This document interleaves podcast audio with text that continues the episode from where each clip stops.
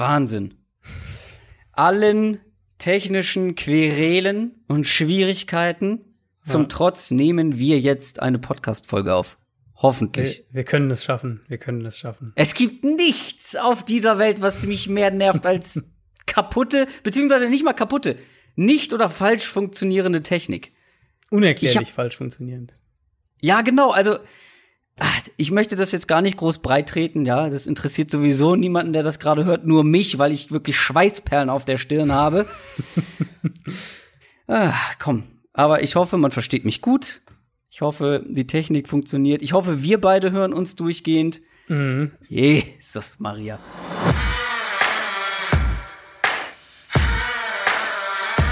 Down, Set, Talk. Der Football-Podcast mit Adrian Franke und Christoph Kröger.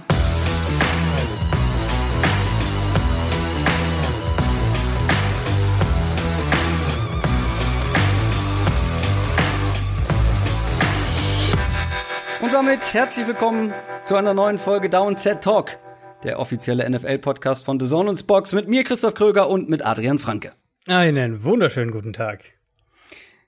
Unsere My Guys-Folge steht an, Ja. die alljährliche. Ähm, wie sagen die Kollegen von den Fantasy Footballers so schön über ihre My Guys-Folge oder über My Guys allgemein? Das sind Spieler, auf denen man seine Fahne plantet, eigentlich. Also so ein bisschen wie früher, wenn man Geschwister hatte, so ein bisschen den Kuchen angeleckt, meins. So. Das, das sind unsere Spieler für die Saison, auf die wir am meisten Bock haben oder wo wir am optimistischsten sind, dass die eine richtig gute Leistung abliefern in diesem Jahr. Die besprechen wir natürlich. Dann haben wir noch mehr, nämlich unsere Under the Radar Spieler. Auch zu denen kommen wir. Und wir losen heute unsere Fantasy Football Hörerliga aus. Oh ja. Auf Social Media konntet ihr mitmachen.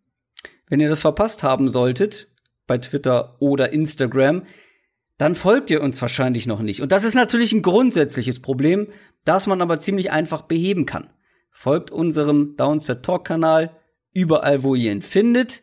Und dann verpasst ihr eben auch solche Aktionen nicht. Da haben sich einige Leute beworben. Du hast das Ganze mal wieder ähm, ganz gewissenhaft in eine Excel-Liste selbstverständlich. eingefügt. Wie viele, wie viele sind es diesmal? In so kurzer Zeit, ich glaube, das waren ja nicht mal 24 Stunden äh, Äh, ja, Anmeldezeitraum. ja, ja, bis, ich glaube, bisschen über 24 Stunden. Ähm, ich habe es jetzt aus dem Kopf, ich glaube, es sind um die 550 gewesen insgesamt.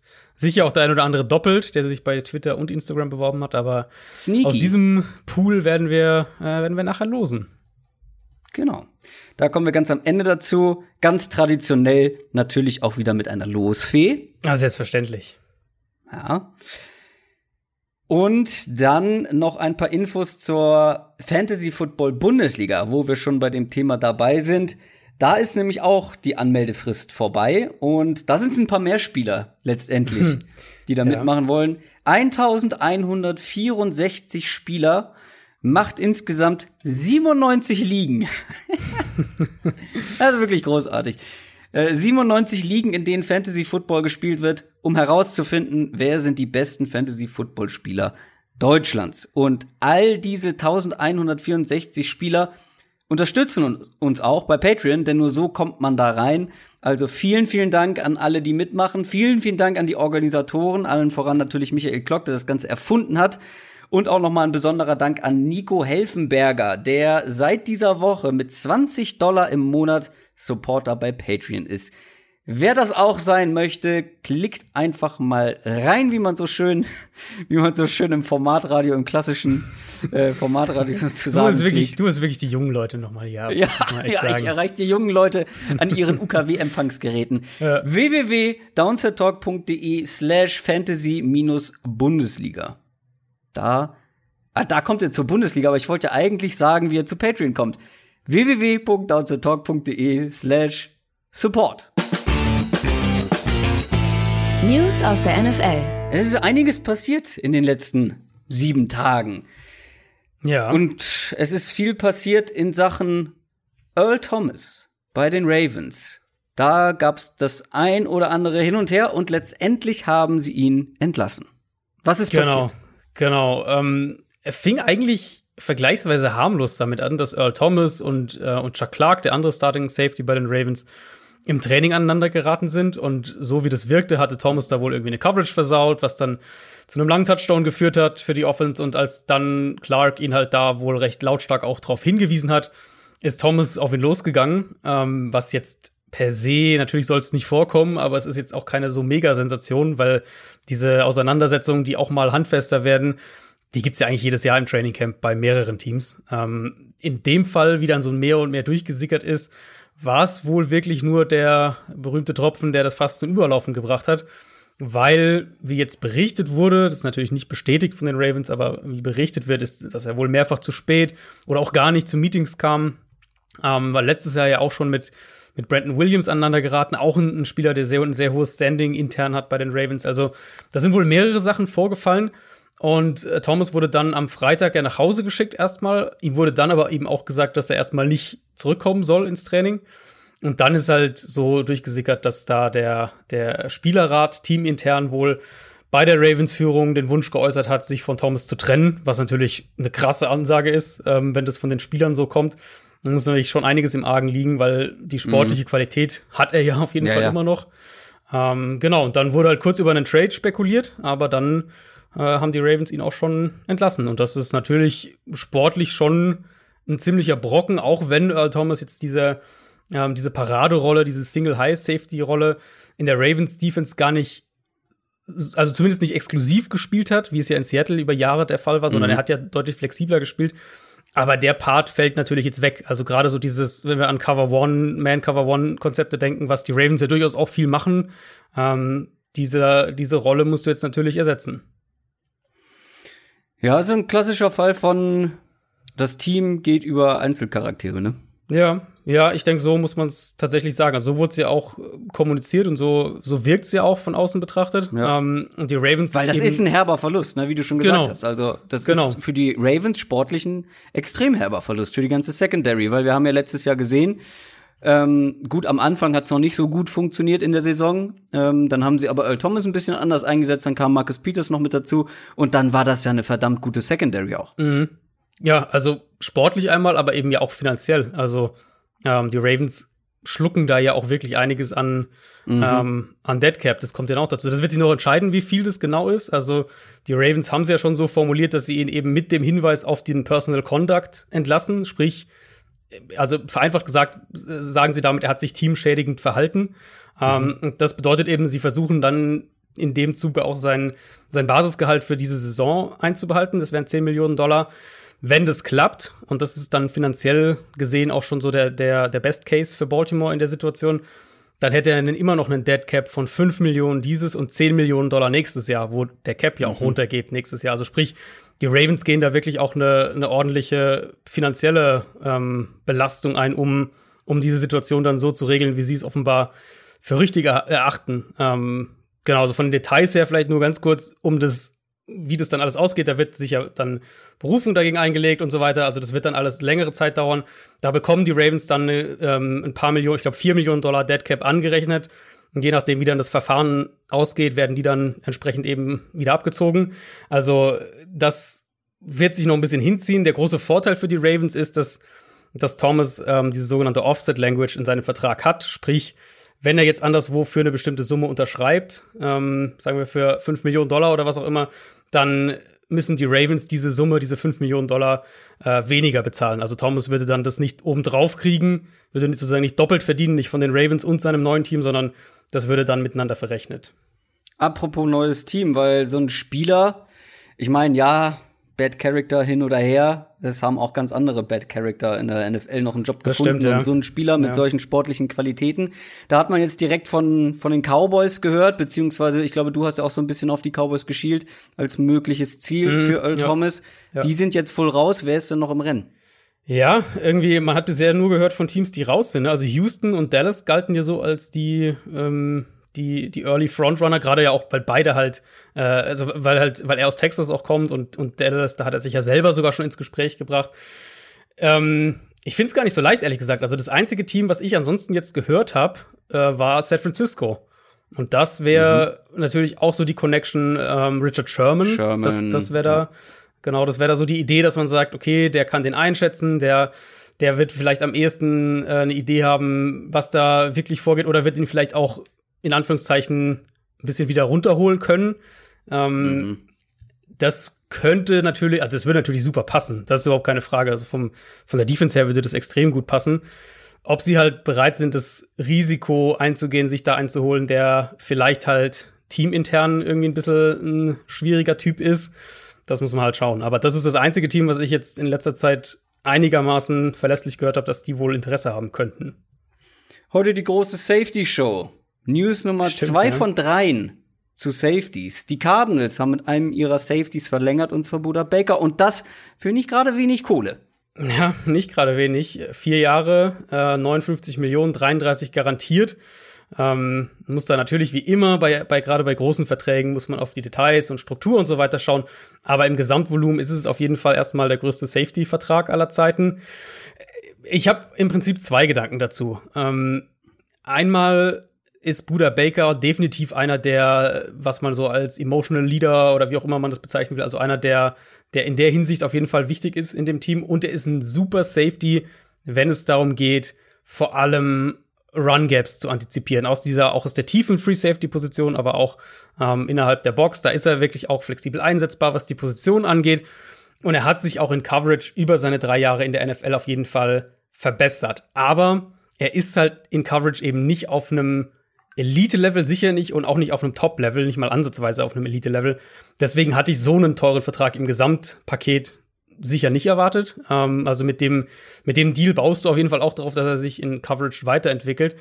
Der zweite Gedanke ist, ich glaube, ähm, Arizona hat eine Priorität drauf gelegt, den Deal eben jetzt zu machen, weil ich vermute, dass die Zeit, in der Safeties so ein bisschen ähm, günstiger auch zu haben waren, dass die so langsam zu Ende geht, zumindest in der Spitze, weil jetzt kommen halt dann die Deals für Jamal Adams, für Justin Simmons, mhm. für Anthony Harris, ähm, Dervin James dann perspektivisch noch danach. Und ich glaube, die werden alle finanziell und zwar zum Teil ein gutes Stück über dem landen, was jetzt Buda Baker bekommen hat. Insofern vom Timing her gut. Sollten sie auch. Ähm, genau, sollten sie auch, weil sie auch bessere Spieler sind. So, ähm, genau.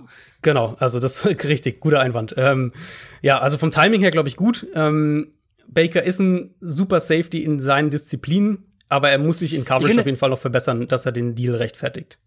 Was mir jetzt schon häufiger aufgefallen ist, ist einer, der enorm schnell enorm viel Raum gut machen kann. Genau, ne? ja, also genau. Du hast die, die, die Run-Gaps angesprochen, aber auch selbst, wenn er sieht, okay, ähm, ein Receiver kriegt da den Ball, der kann enorm gut den Winkel antizipieren, ist enorm mhm. schnell da. Ich habe nachher einer meiner ähm, einer meiner Under the Radar Guys. Mm. Da habe ich mir einiges an Material angeguckt und da hat er mal einen ziemlich sicheren Touchdown noch verhindert, der Buda mm, Baker. Genau. Ja, also das ist wirklich seine große Qualität. Also er spielt ja ähm, Free Safety primär dann und, und ja auch häufiger eben dann tiefer postiert und da ist es halt wirklich, ne, also zum einen erkennt er Plays, Run Plays sehr, sehr gut und dann nimmt er aber auch sehr gute Winkel, hat halt die Explosivität. Also das ist seine, eine seiner größten Stärken. Also überhaupt keine Frage. Und ich meine, wenn man es positiv drehen will, kann man natürlich sagen, in der Division ähm, ist es manchmal besser, den Run verteidigen zu können, als den Pass, wenn man sich die anderen Coaches so anschaut. Dann überspringen wir mal, beziehungsweise es dauert noch einen kleinen Moment, bis wir zur dritten Safety News kommen. Vorher kommen wir noch mal zu den 49ers, weil die haben wirklich eine solchen Offseason, mhm. beziehungsweise nicht Offseason, sondern einen solchen Training Camp bisher. Ja, muss man wirklich, also man muss natürlich vorsichtig formulieren, weil wir bei vielen die Details noch nicht kennen. Aber auf jeden Fall sind wir an einem Punkt, wo es, glaube ich, so langsam Niners-Fans nervös werden und ich kann es verstehen, dass man so langsam nervös wird. Wir hatten ja vor einer Weile schon die Verletzung von, äh, von Debo Samuel. Bei dem wirkt es so nach einer ziemlichen 50-50-Sache, ob er bis zum Saisonstart fit ist, ob er dann spielen kann. Dann hat sich auch Jalen Hurt ja verletzt, also der nächste Receiver. Und jetzt ist auch Brandon Ayuk erstmal raus, der erste Receiver, mhm. den sie dieses Jahr gedraftet haben. Es scheint da wohl nur eine muskuläre, nicht so gravierend schwere muskuläre Geschichte im Oberschenkel zu sein. Aber trotzdem klang das jetzt so, als wäre das Training Camp für ihn höchstwahrscheinlich beendet.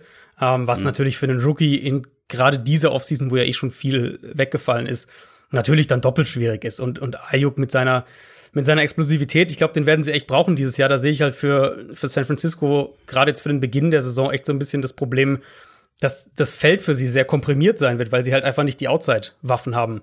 Ähm, und, und dann dazu jetzt halt noch, als ob jetzt die Receiver-Probleme nicht reichen würden, fällt jetzt auch Nick Bosa mit einer Muskelverletzung erstmal aus, wurde auch von Shanahan äh, als offiziell als Week-to-Week eingestuft, sprich, für den ist das Camp gelaufen und dann muss man mal schauen, ob er Woche 1 fit ist. So, aber zurück zu, äh, zu den Safeties. Ja. Die Browns haben auch einen Safety und auch der wird wohl erstmal ausfallen. Der vor allem Rookie Safety, einer der potenziellen oder einer der spannendsten Spieler, wie ich finde, bei den Rookies, Grant Delpit. Ja, der wird auf jeden Fall äh, länger ausfallen. Ein Achillessehnenriss. Was hat er genau? Achillessehnenriss, ähm, ach so. Genau. Ich also habe nur noch von der Achillessehnenverletzung gehört. Ich hatte den Riss noch gar nicht mitbekommen. Nee, ich, ich, glaube, ich glaube, es ist inzwischen tatsächlich auch bestätigt. Also es wurde auf jeden Fall sehr stark in die Richtung auch spekuliert und ich glaube, es mhm. müsste auch bestätigt sein. Ähm, war auch eine Non-Contact-Injury, also so dieser Klassiker im Training. Ja, also ist natürlich, wie du schon gesagt hast, ist natürlich erstmal mega bitter. Der wäre, glaube ich, als Starter in Cleveland in die Saison gegangen und wir hatten ja nach dem Draft hatten wir auch schon drüber gesprochen. Ich glaube, dass der halt die Pass Defense auch wirklich von Anfang an mhm. verbessert hätte. Und für Cleveland zum einen, okay, du hast jetzt Andrew Sendejo, der ein guter Rotations-Safety ist, den kann man schon auch als Starter da reinbringen, das killt ich jetzt nicht. Aber natürlich bringt der nicht ansatzweise das, das Potenzial in Coverage mit. Und ich könnte mir halt bei, gerade bei Cleveland auch vorstellen, dass die ähm, vorhatten, einiges mit drei Safeties zu spielen und so ein bisschen die Linebacker ähm, mhm. zu entlasten, wo sie ja dann doch eher Probleme noch haben. Das fällt jetzt natürlich dann in dem Sinne auch weg. Ja, wirklich viele Verletzungen. Ähm, wir haben jetzt nur die größten angesprochen, auch viele Kleinigkeiten noch. Ähm, David Montgomery wurde heute auch schon vom Feld gefahren sogar. Ähm, der Running ja. Back der Bears, da muss man auch mal abwarten. Äh, einer meiner My Guys ist sogar hinten runtergefallen, weil es einfach nicht sicher ist, ob er zu Beginn der Saison spielen kann. Und wenn er ein paar Spiele ausfällt zum Start der Saison, dann weiß ich nicht, ob, es, ob das mein Guy mhm. werden soll. Also natürlich ist es jedes Jahr das gleiche, aber es überrascht einen dann doch immer wieder, wie viele Verletzungen es in den ersten Phasen beziehungsweise ja, im Training Camp ja. gibt, wenn die Pads rauskommen und getackelt werden darf.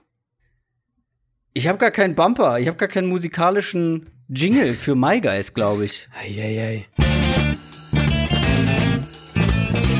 NFL Preview. Die My Guys Folge. Wie jedes Jahr. Und es ist eine meiner Lieblingsfolgen tatsächlich, mhm. weil hier, hier schiebt man die Chips auf den Tisch. hier sagt man, okay, diese fünf Spieler. Jeder hat sich fünf ausgesucht. Wir haben sie abgesprochen, damit wir keine Doppelung haben. Es hätte tatsächlich Doppelung geben können. Kann ich ja, jetzt schon mal verraten. Ja.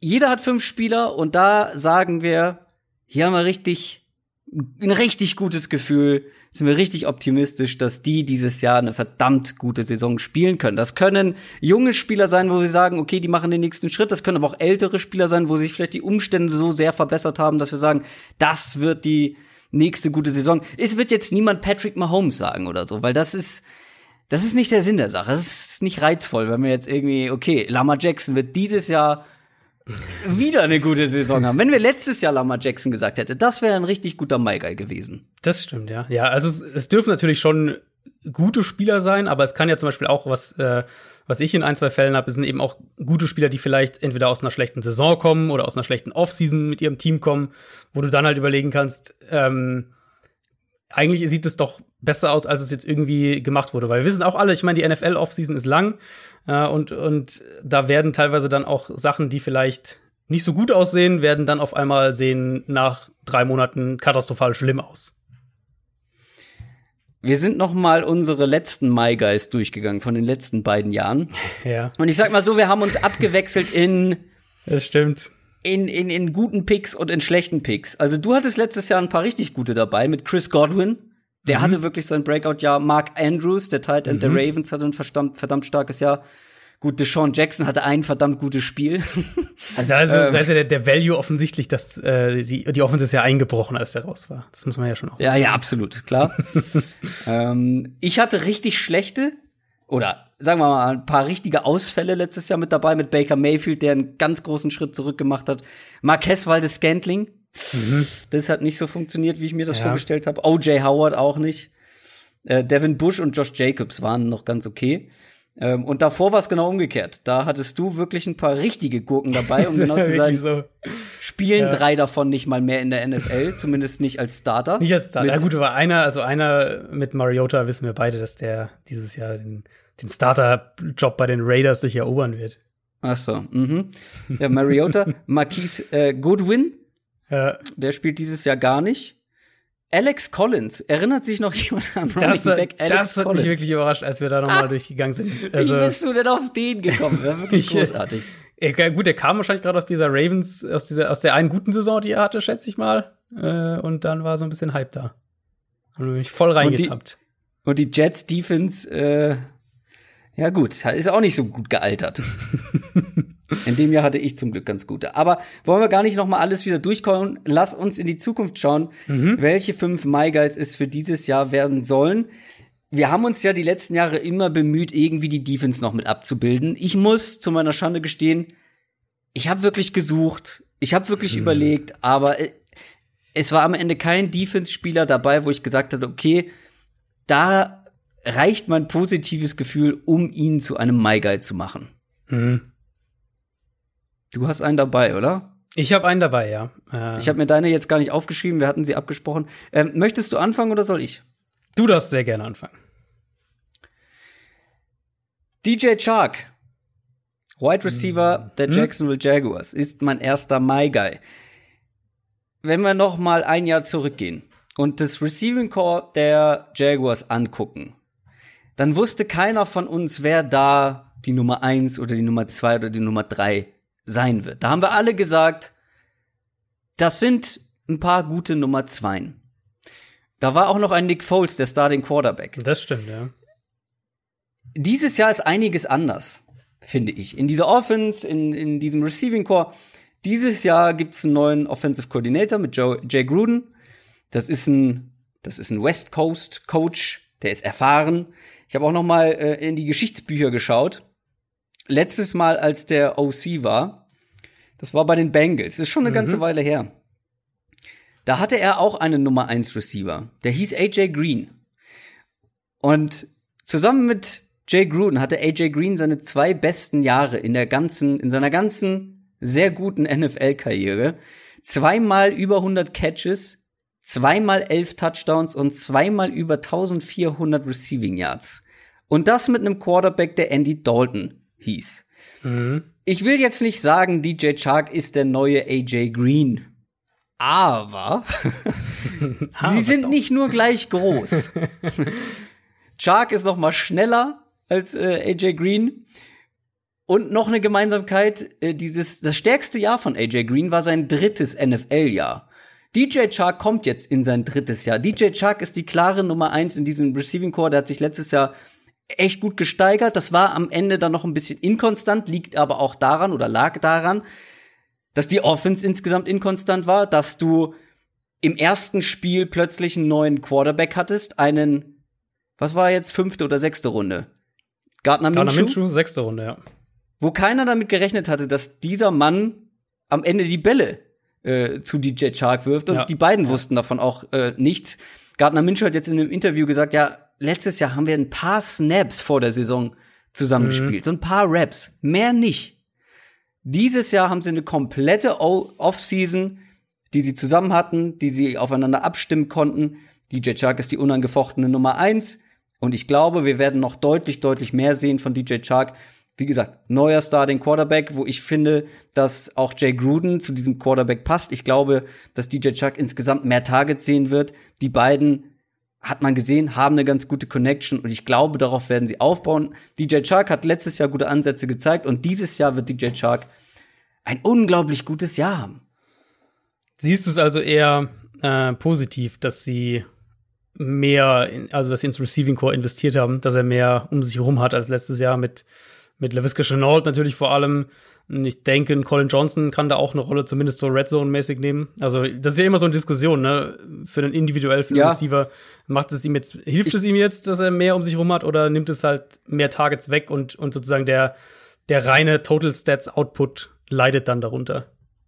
Ja, das ist natürlich ein schmaler Grad, gerade in diesem Fall, aber ich glaube, dass ähm, LaVisca Chenault wird eine ganz andere Rolle spielen. Der wird auch seine Targets bekommen.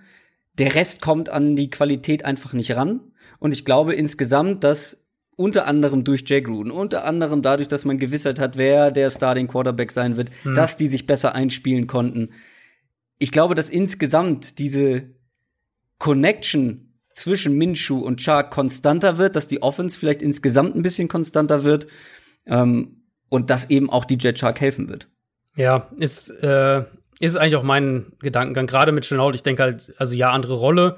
Äh, das Gute mit ihm ist ja, er kann ja viele Rollen einnehmen. Ich vermute mal, dass sie ihn auch viel eben im Kurzpassspiel, Dump-Offs und so designte Plays, dass er den Ball in die Hand kriegt und du mhm. da halt und Chark halt viel dann vielleicht dadurch noch mehr Räume dann im vertikalen Passspiel bekommt. Weil was ich halt nicht glaube ist, und das war, ich habe das gerade eben nochmal die Targets nachgeschaut, ähm, bei den Jaguars, der Nummer drei Spieler in Jacksonville letztes Jahr in puncto Targets war halt Leonard Fournette. Der hatte fast 100 Targets gekriegt. Und das, ja, ja. glaube ich, wird sich nicht wiederholen. Nee, da haben sie jetzt aber auch Chris Thompson, jemanden, der da ein bisschen was äh, Das stimmt, ja. Also kann. Pässe zum Running Back wird es immer noch geben, aber ich denke, sie werden, ich könnte mir vorstellen, dass sie es mehr ähm, unter Gruden gerade, dass sie es mehr auf die Receiver verlagern. Und DJ Chuck hat, glaube ich, auch die physischen Voraussetzungen, so ein richtiger Ex-Receiver zu werden. Der ist groß, der ist verdammt schnell. Ja. Der hat jetzt nicht die ja. Masse wie ein AJ Green. Vielleicht kann er da noch ein bisschen was draufpacken an Muckis, aber ich, der hat zumindest die Voraussetzung, das zu werden. Er ist, oder ich glaube, er wird niemals der allerbeste Route Runner. Und deswegen sage ich auch, mhm. ich glaube nicht, dass er der neue AJ Green wird, aber ich glaube, wie gesagt, auch Jay Gruden also soweit ich das überblicken konnte, hat Jay Gruden immer das, ja, nicht das allerbeste, aber sehr viel immer aus seinen besten Waffen geholt. Ich meine, der hat aus einem Pierre Garçon einen 1000 Receiving Yards Receiver gemacht. Mhm. Also, mhm. ähm, Deshaun Jackson hatte mal mit ihm eine verdammt gute Saison. Also, ich glaube, DJ Chuck wird davon profitieren. Und wie gesagt, er kommt in sein drittes Jahr, er ist jung und er hat die physischen Voraussetzungen, ein richtig guter Nummer 1 Receiver in der NFL zu werden. Jetzt muss man natürlich auch noch gucken, ob sich Gardner Minshew auch positiv entwickelt. Davon das wird stimmt, natürlich ja. einiges abhängen. Klar. Aber wir haben auch schon gesagt, die richtig guten Receiver, und wir kommen später noch zu einem, die richtig guten Receiver können auch gut mit etwas schlechteren Quarterbacks performen. Ja, und was man vielleicht auch noch abschließend sagen kann, äh, wenn wir auf die Total Stats schauen, ich vermute, die Jaguars Defense wird nicht sonderlich gut sein ja, in der kommenden das Saison. Kommt noch hinzu. Sprich, äh, die Offense wird wahrscheinlich auch den Ball, also einmal viel werfen und halt auch viel punkten müssen. Ja. Das ist mein Platz 5 sozusagen. Also wir haben es wieder so ein bisschen gerankt. Bei denen, wo wir weniger optimistisch sind, die sind weiter hinten und wir steigern uns, ja. Unsere genau. Top My Guys kommen ganz am Ende. Fangen wir mal mit deiner Top 5 oder machen wir mal mit deiner Top 5 weiter. Ja, meine Nummer 5 ist ähm, jemand, den ich so aus einer Mischung aus, ich mag den Spieler sehr. Ähm, ich habe das Gefühl, dass man auf das Team sehr eingehauen hat, auch wir, auch zu Recht in der Offseason, muss man auch sagen. Ähm, und ich glaube aber trotzdem, ja, das wäre oder Aaron Rodgers. Ähm, ja. Das, aber ich glaube halt immer noch, dass er einer der besten Spieler der Liga ist und ich glaube, dass er nächstes Jahr eine bessere Saison haben wird als es so mancher jetzt vermutet anhand dieser Offseason. Und das ist Deshaun Watson, der Quarterback von den Houston Texans. Ähm, mhm. ich meine, wir mhm. haben alles ja gesagt, eigentlich zum Hopkins Trade, zu Bill O'Brien, was man, glaube ich, sagen muss. Ähm, auch die Defense ist in meinen Augen eher schlechter geworden.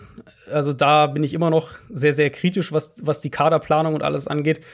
Aber wir reden halt zum einen eben von einem der besten jungen Quarterbacks der Liga, wie gesagt. Und die Umstände, das finde ich halt bei den Texans echt spannend sind trotz des Abgangs von DeAndre Hopkins echt immer noch ziemlich verlockend und gut, finde ich, um eine sehr, sehr gute Saison zu spielen. Also erstmal die Offensive Line, die komplett zusammen bleibt, die letztes Jahr ja auch wirklich positiv überrascht hat, gerade in Pass Protection. Und ähm, dazu kommt dann so, so eine kleine, äh, so eine kleine Theorie von mir. Also Deshaun Watson ist ja schon besser darin geworden, den Ball schneller loszuwerden im Vergleich zu vergangenen mhm. Jahren. Aber Pro Football Focus hat ihn immer noch mit 54 selbstverschuldeten Pressures. Das sind 20 mehr als jeder Texans äh, Offensive Lineman individuell letztes Jahr hatte. Und vor allem, und das finde ich dann auch ganz gravierend, nur Kyle Allen, von, der bei den Panthers äh, letztes Jahr gespielt hat, hat mehr ähm, Sacks kassiert bei Snaps, bei denen er den Ball 2,5 Sekunden oder länger gehalten hat. Also sprich, Watson, Watson hat den Ball seltener lange gehalten als in den vergangenen Jahren, aber wenn er ihn lange gehalten hat, dann hat es halt im Vergleich zum, zur Liga, zum Ligadurchschnitt, hat es im Vergleich ziemlich häufig mit einem negativen Play äh, geendet. Und die Texans hatten eben letztes Jahr wieder diese krasse Gewichtung zu DeAndre Hopkins, der fast 100 Targets mehr hatte als der Zweitplatzierte. Äh, Will Fuller wäre das dann. Und also nicht falsch verstehen, Hopkins zu verlieren, das ist auf jeden Fall schlecht. Das macht die Texans auf jeden Fall schlechter. Aber vielleicht hat es einen Nebeneffekt dahingehend, dass Deshaun Watson den Ball ähm, automatisch ein bisschen mehr und ein bisschen besser verteilt, statt ihn zu halten und Hopkins zu suchen oder Hopkins Zeit zu verschaffen oder was auch immer. Und dafür haben sie halt, finde ich, eigentlich ein super Waffenarsenal. Das hatte ich ja in der, in der Division-Folge auch schon mal angesprochen. Ähm, ich würde die Texans wahrscheinlich neben den Chiefs so als das explosivste Receiving Core in der NFL einordnen. Mit, mit Will Fuller, mit Brandon Cooks, mit Kenny Stills, die alle drei Speed haben und auch gefährliche Deep Receiver sind. Und dazu dann halt äh, Randall Cobb, den, der in Dallas letztes Jahr sicher einer der besseren Slot-Receiver war. Plus, was auch immer sie mit, mit Duke Johnson und David Johnson im Paket dann machen können, die auch eben beide als in, für Running Backs vergleichsweise vertikal eingesetzt werden können. Also ich glaube, dass sich halt da eine Offense entwickelt, in der ähm, der Ball vielleicht ein bisschen besser verteilt wird, sodass Watson die negativen Plays spät im Down ein bisschen reduzieren kann. Äh, während er ja gleichzeitig eben eine seiner größten Qualitäten, was ja der, der Deep Ball ist, vielleicht sogar noch ein bisschen besser ausspielen kann mit diesem Receiving Core. Also nicht falsch verstehen, wie gesagt, Hopkins wird, dieser Abgang macht sie, macht sie schlechter und das ist ein super Receiver. Aber vielleicht hat es für Watson neben den negativen Effekten auch einen positiven Effekt. Was ich mich frage, ab wann würdest du nach der Saison, ab welchen oder mit welchen Kriterien würdest du sagen, okay, mit dem My Guy habe ich getroffen? Was, was musste Sean Watson dafür machen? Ich glaube, ich würde es fast bei, ich glaube, bei, bei Watson würde ich es fast andersrum formulieren. Ähm, an welchem Punkt würde ich sagen, bin ich nicht, also wäre ich enttäuscht sozusagen.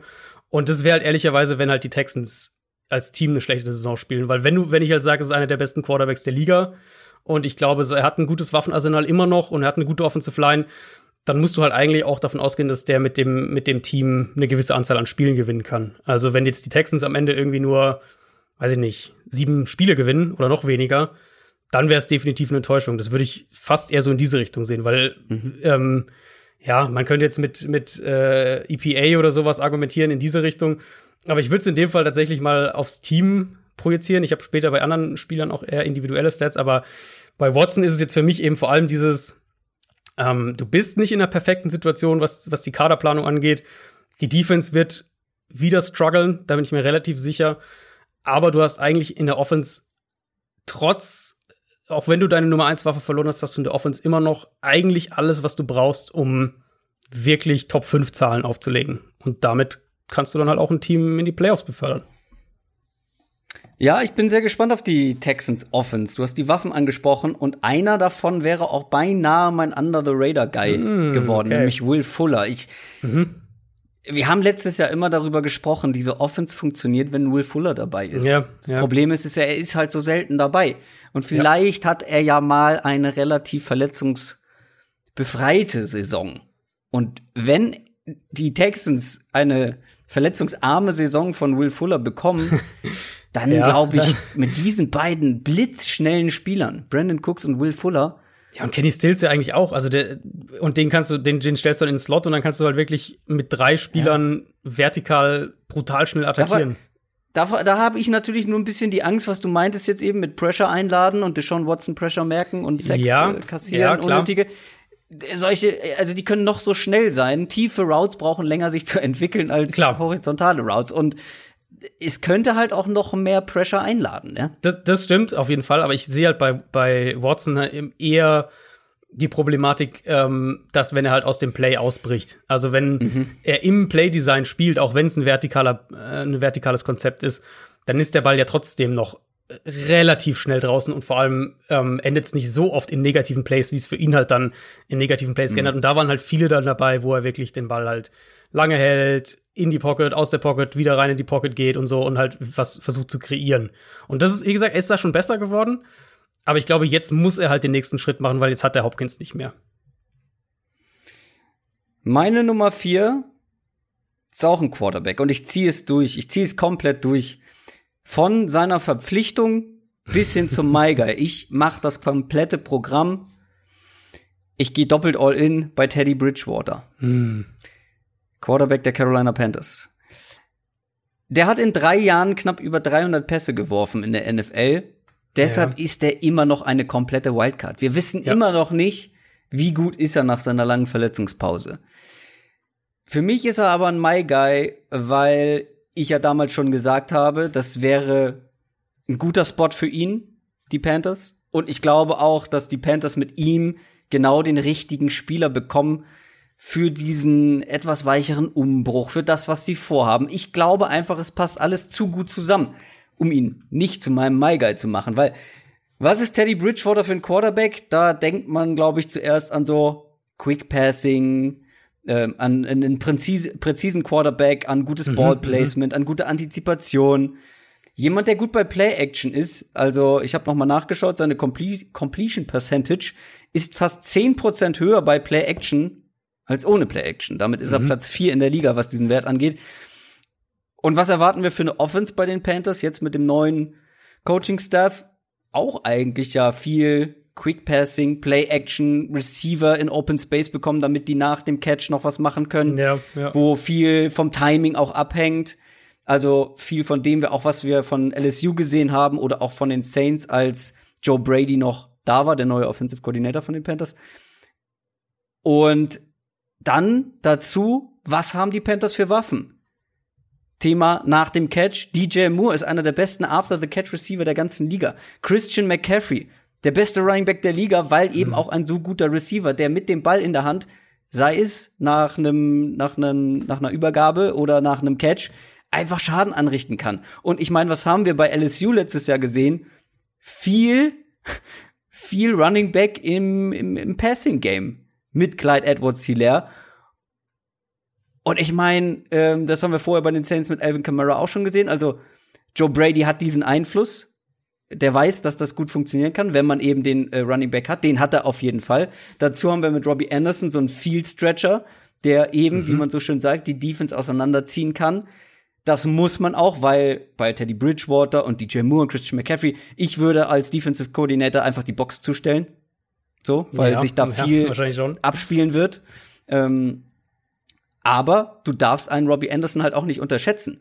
Das ist ein richtig guter Field Stretcher und ein richtig guter Deep Ball Receiver. Also du kannst die tiefen Zonen nicht komplett ignorieren. Das ist, glaube ich, ganz wichtig für dieses Ge- Gesamtkonzept. Und dann hast du noch Curtis Samuel, den du wirklich auf unterschiedlichste Art und Weisen einsetzen kannst. Jetzt wirst du sagen, aber die Offensive Line, ja, die wird wahrscheinlich zeitweise problema problematisch, auch wenn ich glaube, es wird halt viel über dieses Quick Passing, über das Timing-Ding gehen. Ähm, deswegen vielleicht etwas weniger relevant als bei anderen oder in anderen Offenses. Ich glaube, dass die Panthers insgesamt nicht viel reißen werden, vor allem aber wegen der Defense. Ja. Du hast dann dazu noch ein neues Regime, First-Time NFL-Head Coach, First-Time Offensive Coordinator, eine schwierige Offseason natürlich der Umstände bedingt. Bridgewater wird keine Rekorde irgendwie aufstellen, das wird keine sagenhafte Offense. Aber ich glaube, sie werden überraschen, weil ich glaube, diese Offense wird besser sein, als viele das erwarten. Und ich glaube auch, dass Teddy Bridgewater individuell überzeugen kann. Einfach in diesen guten Voraussetzungen für ihn. Comeback Player of the Year, Teddy Bridgewater. Hier zuerst gehört. Also, So, Statement Ende. also Offensive Line wäre wirklich der erste Punkt. Vor allem, ich sehe halt vor allem die Interior Offensive Line bei den Panthers als ein Problem, als ein potenzielles Problem. Und Bridgewater halt, wenn du ihm halt früh über die Mitte Druck machen kannst, dann wird ihm das, glaube ich, nicht. Äh, dann ist Nee, er kein Quarterback, der sonderlich gut äh, damit umgeht. Genau. Also die Tackles sind ja eigentlich okay, ähm, wenn die beide fit bleiben und beide spielen. Da haben sie ja eben diesen Trade gemacht in der Offseason. Ja, Sie haben sich ja Russell Okun geholt von den Chargers und auf Right Tackle mit, mit Taylor Moton sind sie eigentlich auch ganz gut aufgestellt. Sprich, das ist eigentlich okay. Ähm, Interior Line wäre eben so ein bisschen ein Thema. Meine Frage wäre eigentlich fast eher in die Richtung, du hast gesagt, du glaubst, er kann überzeugen ähm, in der Offensive. Also, wann hat er denn überzeugt? Weil für ihn geht es ja darum, suchen die Panthers nach der Saison einen neuen Quarterback oder nicht? Also, das ist ja letztlich, Ja, ich meine, klar, das ist ein. Vertrag, aber genau, wenn er nicht, wenn er nicht, äh, wenn er nicht eben, wie du sagst, überzeugt, dann dann werden sie einen anderen suchen und den Vertrag dann spätestens nach zwei Jahren äh, ist er dann auch weg.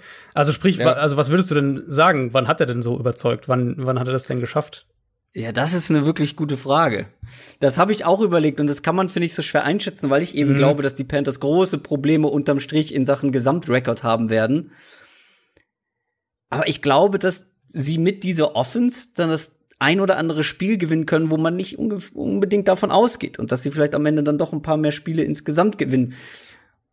Ah, in dieser Division wird's natürlich knüppelhart, ne? Brauchen wir auch nicht drum herum ja. reden. Ja. Aber sagen wir mal, wenn die nicht letzter werden in dieser Division, das wäre schon eine große Überraschung, oder? Ja, müssen sie aber die Falcons hinter sich lassen. Ich glaube, das wäre dann. Das Problem ist einfach diese Defense. Genau. Und ich glaube, deswegen wird Teddy Bridgewater auch viel auf dem Platz stehen und deswegen werden wir ihn viel sehen. Und ja, wann, wann hat er überzeugt? Ich glaube, er hat überzeugt, wenn die Panthers zu gut spielen, um früh einen Quarterback picken zu können. ja, das kann gut sein. Das ist wahrscheinlich ein, äh, ein faires Argument. Dass sie irgendwo so im Liga-Mittelfeld ja, am sechs, sechs Spiele gewinnen oder so. Und dann ja, genau. Sechs, sieben. Zehntes picken ja. oder so, ja. Das könnte ich mir vorstellen. Ähm, ja, die, also Defense ist, muss man ja nicht, haben wir auch ausführlich schon drüber gesprochen. Defense der Panthers wird eine riesen Wildcard sein und wird wahrscheinlich auch eine ziemliche Problemstelle, vor allem dann früh in der Saison sein mit mehreren Rookies, die da starten dürften. Ähm, ja, und gerade eben auch da, gerade in der Division eben, werden sie dann auch häufiger, was ich dann wieder glaube, was für Bridgewater problematisch ist, werden sie häufiger halt zurückliegen oder viele Punkte kassieren, sagen wir es mal so. Und Bridgewater haben wir jetzt, klar, bei den Saints letztes Jahr haben wir das gesehen, dass da so eine Entwicklung schon stattgefunden hat. Dann ähm, ab diesem Tampa Bay-Spiel und dann die, die zwei, drei Spiele noch danach. Ähm, ich glaube, zwei waren es noch danach. Die, da hat er ja deutlich aggressiver dann auch gespielt von seiner ganzen Herangehensweise her, aber die ersten drei war es ja eben so dieser Teddy Bridgewater, den man auch so ein bisschen erwartet, eben viel kurz, viel underneath, viel auch in offene Fenster was diese Saints Offense ja irgendwo auch kreiert. Also davon profitiert ja auch ja, und Breeze natürlich. Und ähm, das wollen die bei den Panthers auch machen. Und ich klar. finde eben auch, dass sie da gute Waffen für haben. Aber das musst du halt erstmal so umsetzen können. Also ich meine, bei den Saints reden wir halt von von Sean Payton, der wahrscheinlich einer der drei besten Offense-Coaches in der NFL ist. Und die Idee, also ich finde die, die Idee ja äh, total charmant hier. Joe Brady kommt und installiert viel von dieser Joe Burrow Offense und du hast jetzt wieder einen Quarterback, der eigentlich ganz gut in im, äh, im Antizipieren und mit der Accuracy und so weiter ist, jetzt aber auch nicht den mega Arm hat, so wie es Bridgewater, mhm. so wie es Burrow ja auch war und so ist, so ist bei Bridgewater ja auch. Ähm, aber das muss natürlich ja, auch erstmal alles klicken. Genau, Breeze noch, noch krasser, Breeze ja. mittlerweile. Ähm, das muss natürlich erstmal alles klicken und der entscheidende Unterschied, und dann kommen wir wieder zu dem, zu meinem größten Fragezeichen eigentlich fast zurück. Joe Burrow war halt unfassbar gut gegen Pressure und darin aus der Pocket rauszuarbeiten, selbst zu kreieren, wenn er mal Druck hatte. Plus LSU hatte halt eine der besten Offensive Lines im College Football. Und den Luxus wird Bridgewater nicht haben. Und er ist halt kein Quarterback, der gegen Pressure, konstanten Pressure sonderlich gut arbeitet. So, bevor du noch weiter an meinem My Guy rummäkelst, kommen wir mal lieber zu deiner Nummer 4. Ja, meine Nummer 4. Ich glaube, ich habe auch schon ein, zwei Mal über ihn gesprochen gehabt, zumindest in der Division-Folge. Das ist James White, der Running Back von mhm. den Patriots. Ich habe mal rausgesucht, die durchschnittliche Target-Tiefe ähm, für Running Backs letztes Jahr unter Running Backs, die mindestens 25 Targets gesehen haben, um mal so ein paar Outlier daraus zu qualifizieren. Da war James White auf dem geteilten fünften Platz. Sprich, wir haben schon mal da, sehen, sieht man schon mal so, wie die Patriots ihn auch letztes Jahr eingesetzt haben. Ich meine, es ist ja nichts Neues, wer gerade Patriots-Fans, wer die Patriots oft schaut. Äh, James White, ein Spieler, der oft auch bewegt wird, der auch aus dem Slot auch Outside mal angreifen kann, der ungefähr so ein Viertel bis ein Fünftel seiner, seiner Offense Snaps auch wirklich in Receiver-Positionen verbringt, aber natürlich auch als Runner eingesetzt wird. Also im Gegensatz zu ja einigen anderen Receiving Backs, die es ja auch gibt, wird er ja tatsächlich auch mal als Runner eingesetzt. Und ich meine, so, also so wirklich weiß ja keiner, wie die Patriots Offense aussehen wird. Mm, wir vermuten jetzt, glaube ich, also wir beide auf jeden Fall vermuten, dass Cam Newton der Starter sein wird. Im Training klingt mhm. jetzt auch sehr, sehr danach und ähm, hast du von dem, hast du von dem einen, kurzer Einschub von diesem einen Training gehört, wo Cam Newton eine richtig gute Performance hingelegt hat und äh, Stidham irgendwie, keine Ahnung, sechs Bälle geworfen hat und drei oder so waren intercepted. Irgendwie ja. ganz, so eine ganz absurde Quote. Also der hat ein bisschen Probleme noch. Ja, und es klang ja auch so. Also alles, was man da gehört hat aus dem Patriots Camp, Stidham echt noch inkonstant und Cam halt natürlich mit noch Problemen, die Offense zu lernen, aber auf der anderen Seite halt wirkt schon als, also man sieht natürlich halt einfach, dass er der bessere Spieler ist. Und dann ist es wahrscheinlich nur eine Frage der Zeit, bis er auch die Offense besser drauf hat als Stidham. Und äh, Stidham war jetzt natürlich auch angeschlagen, das muss man auch sagen.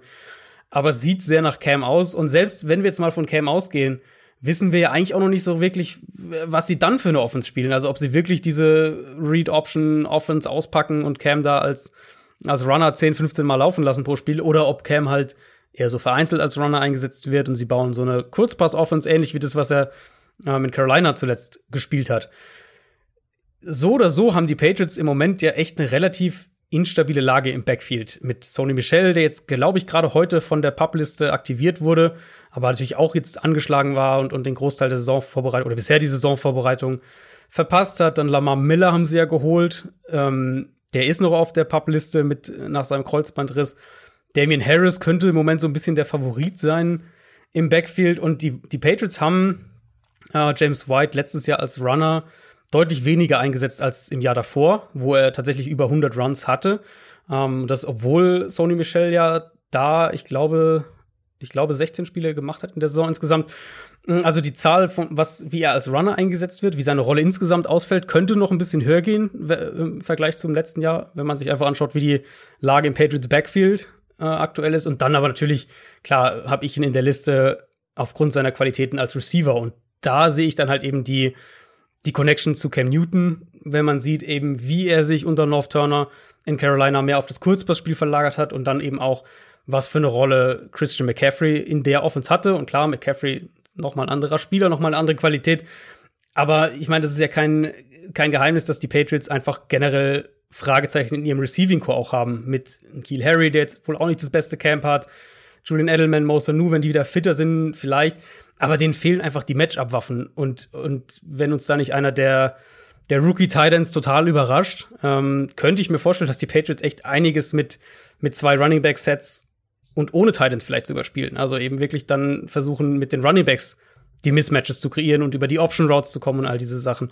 Und da ist halt James White natürlich dein, dein prädestinierter Kandidat. Und ich glaube, der, der könnte wirklich eine, eine sehr, sehr starke Saison haben und könnte in dieser äh, Running Back Receiver Gruppe in der kommenden Saison auch statistisch wieder einer der zwei, drei besten sein. Ja, ich glaube auch, dass James White eine gute Rolle haben wird. Aber der hat auch schon letztes Jahr 95 Targets bekommen. Also mhm. ordentlich für einen Running Back die Frage ist halt, wie viel werden es mehr, weil da sind halt auch noch ein paar andere, du hast sie angesprochen, ein paar andere Running Backs mit unterwegs. Ich glaube, die werden wie immer bei den Patriots viel durchmixen. Rex Burkett, von dem hört man ja auch immer wieder, dass er einen ganz guten Stand hat bei den Patriots. Ähm, der kann auch den Ball fangen.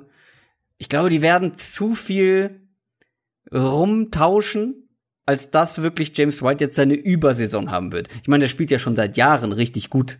Und ähm, ja, gut, 2018 hat er 143 Tage, sehe ich gerade, also noch mal deutlich mehr. Ja. Ähm, ja, also ich glaube, dass James White eine gute Saison haben wird, aber ich wäre jetzt nicht so überzeugt davon oder von ihm für diese Saison, dass ich ihn jetzt zu einem MyGuy machen würde. Ich bin halt vor allem auf die Rolle in der Offense gespannt. Also, ich meine generell die Patriots Offense. Ich hatte auch überlegt, Cam Newton hier einfach reinzunehmen, aber ich hatte halt schon zwei Quarterbacks und dann wollte ich da eher eine andere Position nehmen. Aber generell diese Offense wird halt super spannend und ähm, oder wird einfach spannend sein zu sehen, was sie damit machen. Und dann ist, ich kann ja mal, ich kann es ja irgendwie ein paar Zahlen mal machen. Ich, also ich glaube, dass James White nächstes Jahr über 100 Targets, ähm, über 80 Catches mhm. und über 600 Yards haben wird, Receiving. Das wäre so meine grobe grober Outlook für ihn. Und dann denke ich, dass er wahrscheinlich der zweitbeste Receiving Back Über 600 Yards. Hast du ja. gesagt? Ja. Ja, das ist ein bisschen pessimistisch, ehrlich gesagt. Er hatte letztes Jahr über 700. Mit Playoffs aber, nicht in der Regular Season. Ah, okay. Ja, fair enough. Und da ist er ja meistens richtig gut. Regular hatte er 645. Ja, gut, dann, dann sag, ich, du sag, ich, sag ich über 700. Sag ich über ja, 700. Ja. So. Okay, Deal. Ja. Aber es geht mir vor allem wirklich um die Rolle, weil ich, also ich kann mir halt einfach immer noch nicht vorstellen, wie die Mismatches kreieren wollen. Ich kann mir immer noch nicht vorstellen, wie die eine Offense zusammenstellen wollen, wo nicht das zu vorhersehbar wird, was sie machen. Ähm, mir fehlt jegliche Explosivität in der Receiver-Gruppe. Die Titans, selbst die Rookies jetzt, selbst wenn die so einschlagen, wie man sich vielleicht realistisch erhoffen kann, ähm, sehe ich da jetzt auch nicht dieses Explosivitätselement. Und James White ist halt für mich neben vielleicht einem Julian Edelman in Topform, wenn er die doch mal kriegt, ist das halt eigentlich für mich der einzige X-Faktor, den die in, in, in diesem Waffenarsenal insgesamt haben. Ja, schauen wir mal.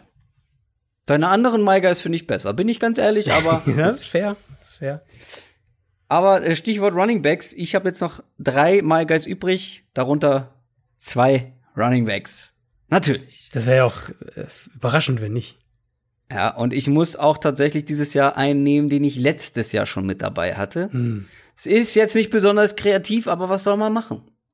Ja, wenn man, wo die Liebe hinfällt, sage ich nur. Ja? nur die Liebe zählt, um Kai Pflaume zu zitieren. Den hatte ich letztes Jahr schon mit dabei. Das war kein schlechter Call, aber ich habe ihn wieder mit drin, weil ich mir noch mehr erwarte von ihm dieses Jahr, von Josh Jacobs. Hm. Running Back der Las Vegas Raiders. Ich erwarte einfach eine Weiterentwicklung. Nicht nur von ihm, sondern auch von dieser ganzen Offense. Mit neuen potenziellen Playmakern hinter einer guten Line. Wieder. Die war auch letztes Jahr schon gut. Mit Derek Carr, ja gut, ihr wisst alle, ich bin nicht der allergrößte, allergrößte Derek Carr-Fan, aber jetzt hat er Druck im Nacken von Marcus Mariota. Vielleicht, vielleicht wird er noch mal gepusht oder irgendwann übernimmt Marcus Mariota. Ich bin sehr gespannt, wie sich diese Quarterback-Situation da ähm, am Ende gestaltet. Aber Josh Jacobs wird davon profitieren, dass diese Offense vielleicht mit dem Speed von Henry Rux, mit einem mit einem Brian Edwards, der ein gutes Camp haben soll, mit einem Hunter Renfro, der jetzt äh, in sein zweites erst, ne, in sein zweites Jahr kommt, Mhm. ähm, sich gegen Ende auch noch mal gut entwickelt. Ich glaube, in dieser Offense ist einfach viel mehr Playmaking-Qualität und das hilft auch einem Running Back natürlich. Und ich erwarte einfach von ihm und hoffe, dass Josh Jacobs sich zu einem kompletteren Back entwickelt. Weil ich bin mir sicher, dass er das kann. Er selber ist sich sowieso sicher, dass er das kann. Wir haben immer wieder angesprochen, oder ich vor allem habe immer wieder kritisiert, wie wenig er ins Passing Game eingebunden war mit 26 Targets. Ja. Ich wollte, Das ich wollte gerade eine kleine, ich wollte dir gerade ein kleines, äh, jetzt hast du die Zahl schon gesagt, ich wollte dir gerade ein kleines äh, Schätzspiel geben, in dem ich dir ein paar Namen entgegenballer und dich frag, was die gemeinsam haben.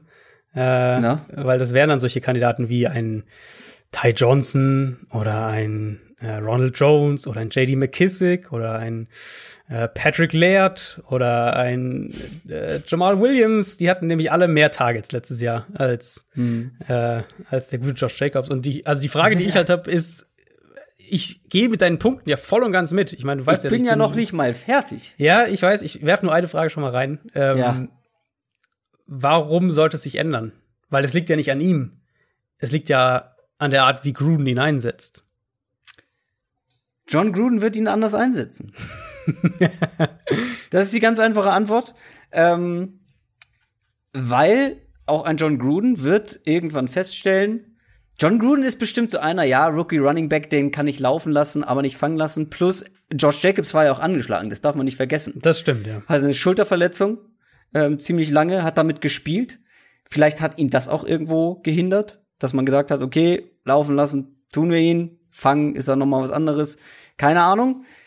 Aber ganz ehrlich, er war in einem Bereich, was Targets angeht, wie Derrick Henry. Und Josh Jacobs ist der deutlich bessere Receiving Back im Vergleich zu Derrick Henry. Ich meine, das, Frage, das, ja. das weiß jeder, das sieht jeder, das haben wir im College gesehen. Äh, das haben wir aber auch schon in der NFL zum Teil, wenn auch wenig gesehen. Er selber sagt, er will 60 Targets bekommen. Ja, Er will oder er ist- wird? Er will. 60 Targets, das wäre Top 20 gewesen letztes Jahr. John Gruden hat gesagt, er soll mehr bekommen. Mhm. Kurz danach hat er Theoretic verpflichtet. Das war Das wäre meine nächste war, äh, Frage gewesen, ob, ob dir das Sorgen bereitet. Nein. Tatsächlich überhaupt nicht. Theoretic Ja. war lange Zeit einer der besten Receiving Backs in der Liga, aber der hat jetzt ein komplettes Jahr nicht gespielt. Also bitte. Ich meine, man hat einen Äh, Josh Jacobs. Also ich glaube, ich glaub, der wird das Team wahrscheinlich gar nicht schaffen, aber genau. äh, ja. Dazu kommt Lynn Bowden, soll wirklich auch nicht so überzeugen, wie das einige gehofft hatten. Der galt ja so ein bisschen als der, der auch noch damit reinspielen kann, auch noch mal ein paar äh, Catches aus dem Backfield machen kann. Jalen Richard, ja, der wurde letztes Jahr so eingesetzt, aber trotzdem, ich glaube, Josh Jacobs kann der Beste von den allen sein. Ich sag mal so, 60 Targets ist ein bisschen zu übermistisch, äh, optimistisch. Ich würde mich freuen, wenn das so kommt. Ich will Minimum 45 Targets sehen. Damit wären wir schon bei fast doppelt so vielen wie letztes Jahr. Und damit wäre er im Bereich von Nick Chubb, Chris Carson, so, äh, solchen Leuten. Das sind Ja. nun wirklich keine Receiving Backs. Ja, das sind wirklich gute Runner, die ab und zu genau. mal einen Ball Screen bekommen. und sowas, genau, ja. Und das Ding ist, mit dem Ball in der Hand ist er wirklich eine Waffe. Das hat er gezeigt. Der hat 69 avoided Tackles, also 69 Mal Tackle verhindern können im Run-Game. Damit ist er Platz 1. Im Receiving-Game hat er natürlich viel weniger, weil er eben halt auch so selten den Ball gefangen hat. Also in der Hinsicht ist er nach Nick Chubb und Derrick Henry ähm, nee, gar nicht wahr. Äh, dann hat er noch dazu, zu diesen Avoided Tackles, also zu seiner Beweglichkeit und seiner guten Balance, die drittmeisten Runs über 15 Yards. Da ist er hinter Nick Chubb und Derrick Henry. Also auch noch explosiv. Gib, gib diesem Mann häufiger den Ball in die Hand. Und damit meine ich eben auch im Passing Game. Und sei es nur als Checkdown. Ich meine, was haben wir geredet? Dass Derek Carr so einer ist, der viel auf den Running Back äh, in der Not passt oder auch mal schneller als es sein muss. Aber irgendwie hat das bei Josh Jacobs nicht gemacht. Und ich glaube, das wird sich ändern. Ich hoffe, das wird sich ändern. Und ich habe ihn als My Guy, weil ich eben hoffe, dass wir über Josh Jacobs nächstes Jahr in einem Atemzug mit ebenso Leuten wie Saquon Barkley, Christian McCaffrey und so weiter reden. Spielern, die wirklich alle drei Downs auf dem Feld sein können, weil sie eben in sämtlicher Hinsicht dem Team einen Mehrwert geben. Also die Raiders hatten ja letztes Jahr sogar zwei Spieler, die mehr, also zwei Running Backs, die mehr Targets hatten als Jacobs mit Jalen Richard. Washington auch noch. Genau, DeAndre Washington. Ähm, Washington ist Hm, ja Ja, weg. ich meine, muss man heißt- mehr sagen? Ja, genau. Also es, sie haben das schon ganz klar aufgeteilt. Sie hatten wirklich Jacobs als Runner und die anderen als, als Receiver. Jetzt ist Washington weg. Lynn Bowden muss man halt mal schauen, wie schnell der sich da zurechtfindet. Das ist ja halt auch so einer, wo man einfach mal gucken muss, was für eine Rolle der in der NFL überhaupt dann einnehmen kann. Der war bei, bei Kentucky, was glaube ich. Äh, war ja auch so eine Allzweckwaffe, also hat ja auch da alles gemacht. Ähm, das wäre so einer, wo man sagt, der kann dir Snaps dann klauen im Sinne von Snaps als Receiving Back. Ähm, genau, Washington ist ja weg. Das heißt, die Targets müssen ja auch irgendwo hingehen. Jalen Richard wird sicher wieder um die 40 Targets haben. Also da gehe ich eigentlich fest von aus, weil so setzen die ihn halt einfach rein. Ich kann dir inhaltlich ja nur in allem zustimmen. Ich glaube auch, dass Josh Jacobs so ein echter Back für alle drei Downs und den du auch als Receiver mal aufstellen kannst und definitiv auch vertikal einsetzen kannst. Ähm, die Frage für mich ist halt wirklich, ob sie das auch so machen, weil ich sehe halt immer noch irgendwie, dass sie Jalen Richard erst eher in der Rolle haben. Wer weiß, falls Theoretic das Team schafft, dann wäre er natürlich auch so einer. Ich glaube, da würde ich, da bin ich auf jeden Fall mal vorsichtig. Aber ich denke eben, dass diese Targets, die jetzt noch dazugekommen sind, allen voran auch ein Henry Ruggs, der sicher so auch zwischen Nummer zwei Outside oder Slot hin und her switchen wird, ähm, dass die eher noch Targets dann wegnehmen werden in diesen ganzen Kurzpass-Ideen, äh, wo die Raiders halt versuchen werden, eine Offense zusammenzubauen, die die äh, viele aus vielen kurzen Bällen dann lange äh, Yards, also lange Raumgewinn macht, also sprich viel nach dem Catch produziert. Und da wird, das ist natürlich so eine Aufgabe für einen Henry Ruggs. Das ist auch was, was Nelson Aguilar kann. Ähm, Hunter Renfro im Slot ist da natürlich auch sehr, sehr gut. Also ich glaube halt, dass es eher noch in die Richtung gehen wird, dass sich das Spiel im Passspiel weg von Jacobs entwickelt. Was ich nicht befürworten würde. Also ich Ja, glaube, weniger dass geht ja nicht. Wen- Weniger geht nicht, genau. Ich glaube auch, dass er mehr Targets bekommen wird. Ähm, aber ich sehe halt so ein bisschen die Gefahr, dass die Raiders ihn nicht auf die Art einsetzen, dass er wirklich sein, sein Value so richtig rausbringt. Weil, ich meine, als Runner ist er super, das steht ja außer Frage, aber er kann halt mehr. Ja, wie gesagt, 45 Targets ist mein Minimum und wenn das nicht passiert, dann Das wäre übrigens John Platz Gruden- 1 John Gruden gewesen. raus. Letztes Jahr. Äh, das wäre der, der, der Raiders Back mit den meisten Targets gewesen. 45. ja, doll ist das immer noch nicht, aber es wird deutlich besser. Das stimmt. Gut, wir haben noch einiges auf der Uhr, weil wir kommen jetzt noch zu deiner Top 3 erstmal. Genau, meine Top 3. Da ist mal ein Verteidiger mit dabei. Meine Nummer 3. ähm, das ist Dervin James, der Safety von den Chargers. Wir sind ja in der Safety-Folge, also sind wir eigentlich Mhm. Ja, absolut. im Thema. Die, die große, große Safety-Folge. Äh, Christoph liebt's. Ähm, yep. Äh, ja, also ich glaube, man kann eigentlich kaum unterschätzen, einmal wie gut der ist und dann aber auch wie wichtig er gerade für diese Chargers Defense ist und glaube ich auch noch sein wird. Ähm, also einmal natürlich extrem gut in Coverage. Ich weiß nicht, hast du schon hast du schon in Hard Knocks reingeschaut dieses Jahr? Ja, erste Folge habe ich geguckt. Das war zu wenig wahrscheinlich, ne?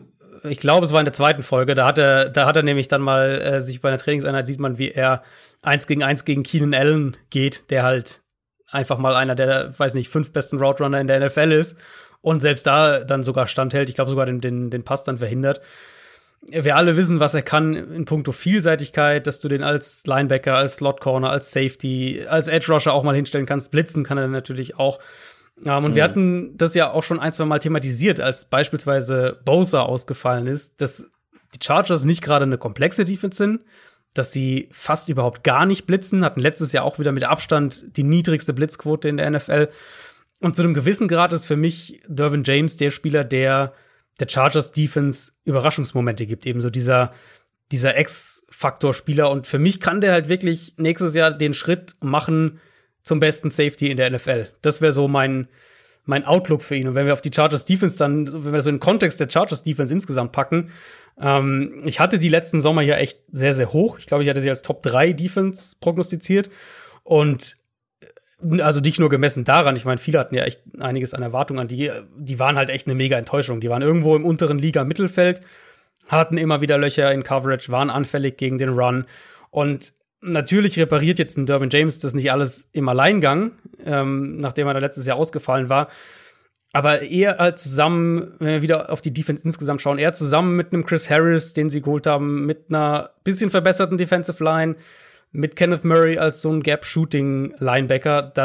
Für mich bin ich dann letztlich zu dem Schluss gekommen, einmal Dervin James individuell. Ich glaube, dass wir nach der Saison über Dervin James als den, ähm, den besten Safety der Liga reden. Und ich glaube auch, oder ich wiederhole meine Prognose aus dem letzten Jahr und sage, dass die Chargers eine Top 3 Defense sein werden und dass er auch äh, eine auffällige Rolle, was die Big Plays und die Total Stats angeht, spielen wird. Also, dass der irgendwie so fünf Sacks und vier mhm. Interceptions irgendwie sowas in der Richtung hat.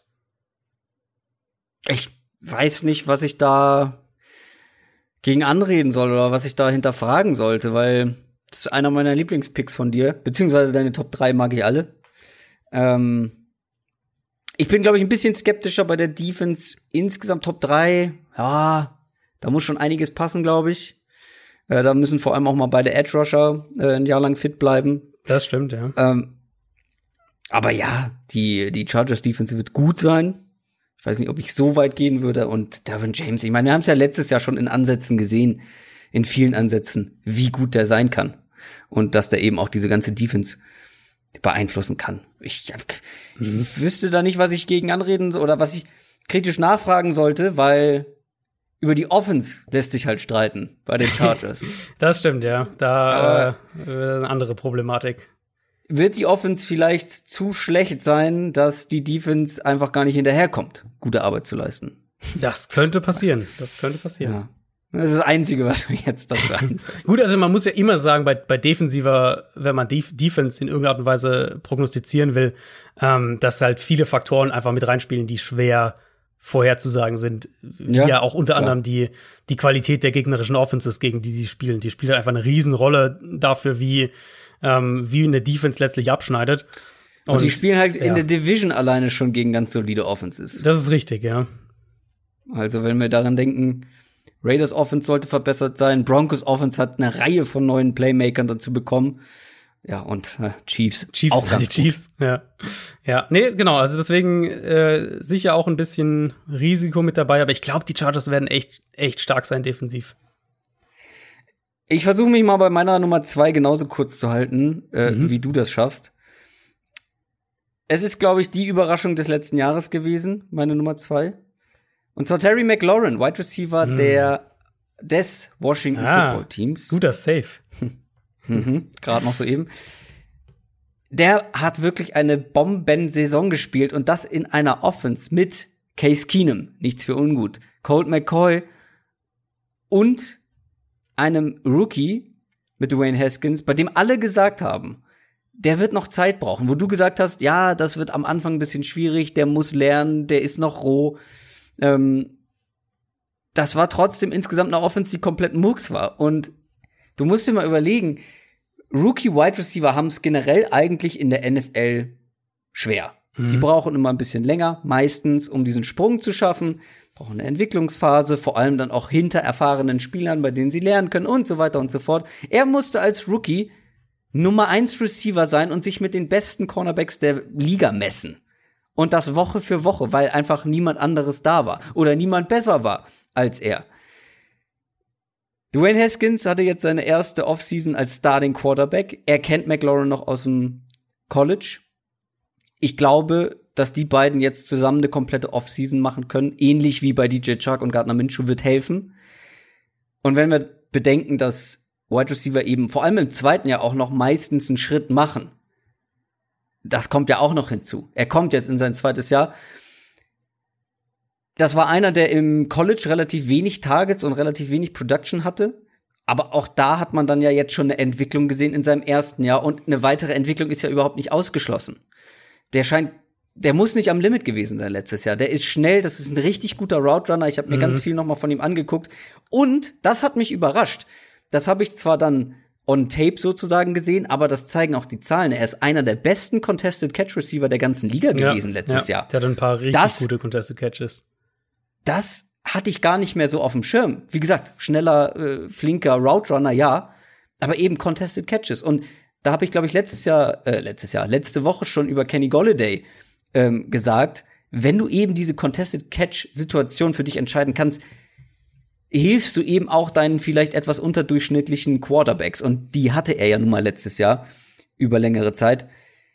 Ich glaube einfach, die Umstände haben sich verbessert mit Haskins. Und wenn wir sagen, okay, der war roh, als er aus dem College kam, wenn der sich weiterentwickelt, ich glaube, das Klima in Washington sollte besser sein. Also ich meine, das war ja wirklich letztes Jahr echt vergiftet, zeitweise. Ähm, du hast jetzt einen neuen Headcoach, einen sehr erfahrenen Headcoach, einen guten Leader mit Ron Rivera eine große Unbekannte auf Offensive Coordinator. Ja. Aber du hast auch irgendwie noch mehr Waffen in der Offense und wir hatten es mhm. vorhin bei DJ Shark. Ich glaube, Terry McLaurin wird es ungemein helfen, wenn er mal mehr Support bekommt, wenn da mal mehr Leute ja, irgendwie ja. die Aufmerksamkeit auf sich ziehen können von den Defenses, weil er war ja wirklich, er war ja wirklich der Leuchtturm in dieser Offense, dieser einsame, das einsame Licht, was da noch irgendwie ein bisschen geschienen hat.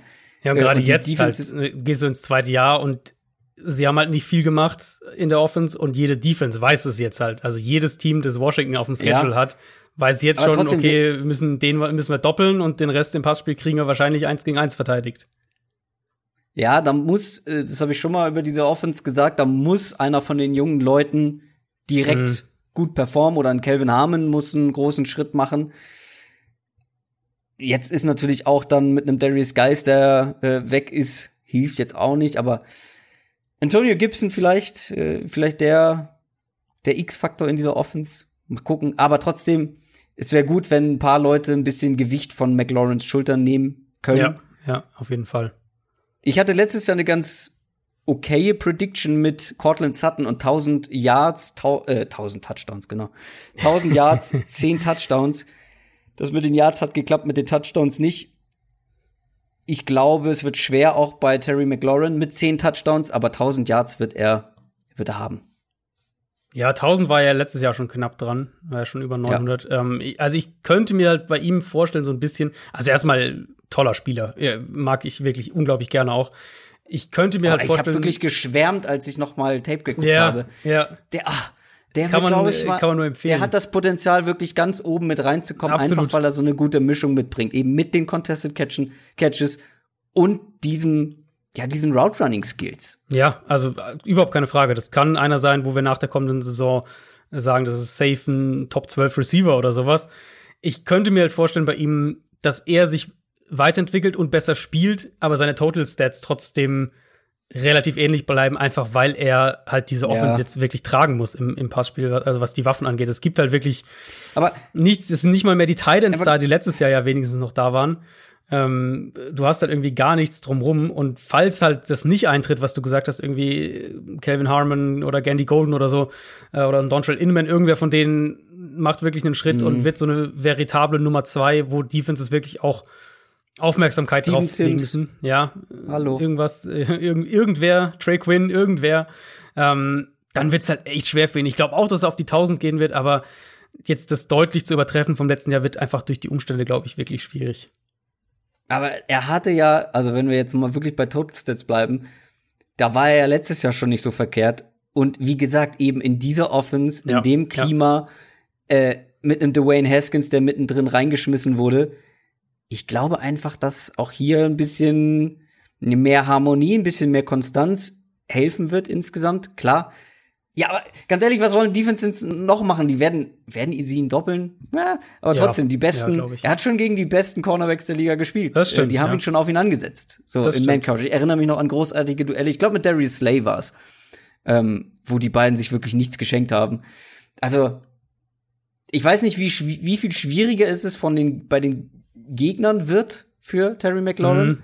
Und ich glaube einfach, Ich denke, viele werden halt den Safety dann rüberschieben oder eher auf die Ja. Seite zumindest. Also solche, das, das ist so das Klassische, was du halt als, als äh, letztlich als Elite-Receiver bekommst, die Behandlung, äh, wird Ja. er wahrscheinlich jetzt schon kriegen, weil es halt einfach für den Moment wenig drumherum gibt, wovor du Angst haben musst. Ja, ich bin sehr gespannt, aber bin wirklich sehr optimistisch, deswegen auch mein Nummer zwei My Guy. Terry McLaurin. Kommen wir zu deiner Nummer zwei. Tja, da gehen wir zumindest positionsmäßig, gehen wir da. Äh, Ja. Ja, jetzt kommen auf. übrigens zwei. Bei dir kommen noch zwei, die ich auch Du auf auch. meiner Shortlist Genau, ja, sozusagen genau. hatte, Ja. die bei mir auch äh, ganz hoch im Kurs waren. Da hast du dein Handtuch draufgelegt, dafür habe ich bei meiner Nummer eins äh, dann durchgegriffen. Den hättest du, glaube ich, auch gerne mitgenommen. Den hätte ich auch genommen, äh, ja.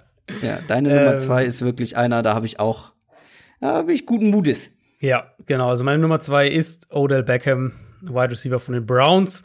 Ähm, ich bin ja generell einfach ein äh, Fan, haben wir auch schon häufiger drüber gesprochen, von dem, was die Browns offensiv dieses Jahr gemacht haben. Ich glaube, dass Stefanski denen deutlich klarere Parameter, deutlich klarere Strukturen geben wird und auch dieser ganze Ansatz von eben diese, diese Shanahan-Kubiak-Offense, dass das, glaube ich, perfekt zur Offensive Line passt, zu den Running Backs passt, zu den Titans passt und eben auch zu Baker Mayfield passt. Ich glaube, das wird auch helfen, so ein bisschen diese Probleme, die der letztes Jahr im Pocket-Verhalten hatte, auszugleichen.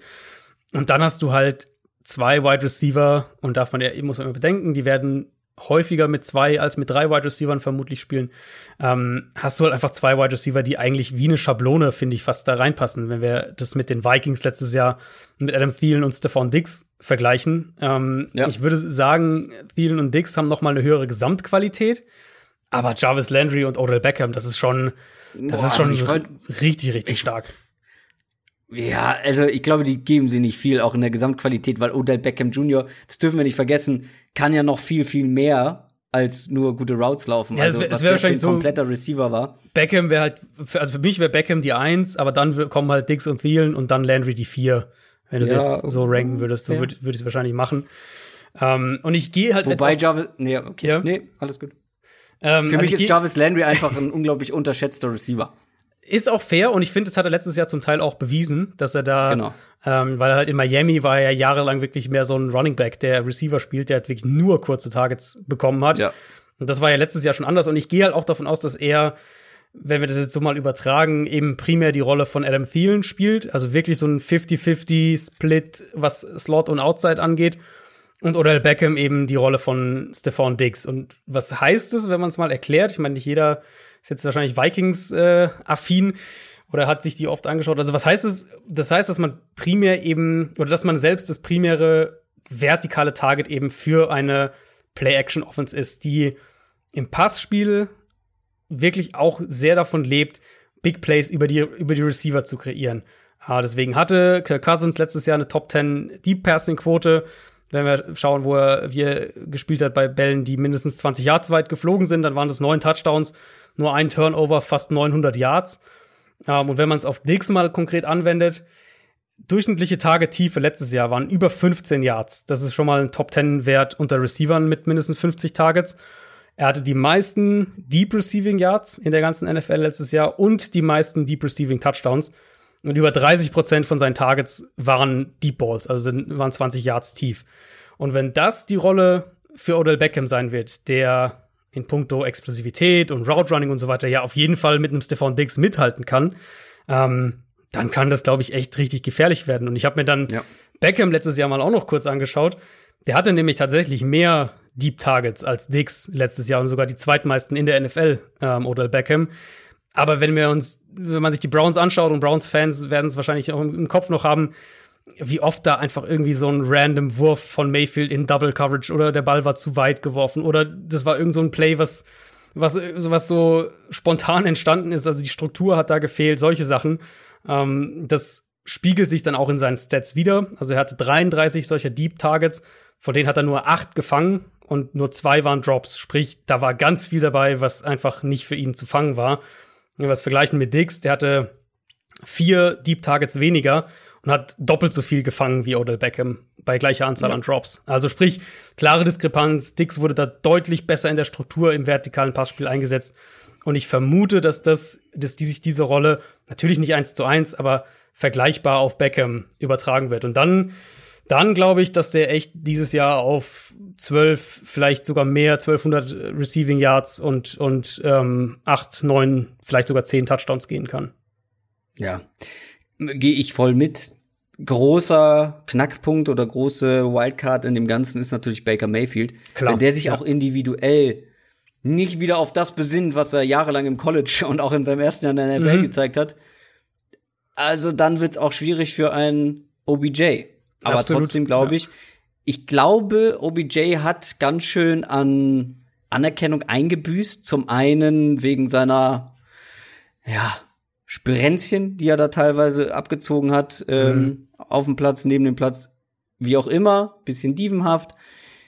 Trotzdem darf man nicht vergessen, was für ein unglaublich talentierter Receiver das ja. ist. Und ich glaube, er hat halt auch davon ein bisschen, ähm, ja, wurde negativ beeinflusst, die Meinung über ihn, das, was man halt letztes Jahr insgesamt von dieser Browns Offense gesehen hat. Das äh, lag natürlich auch an Baker Mayfield, aber auch eben an anderen Faktoren. Du hast sie angesprochen.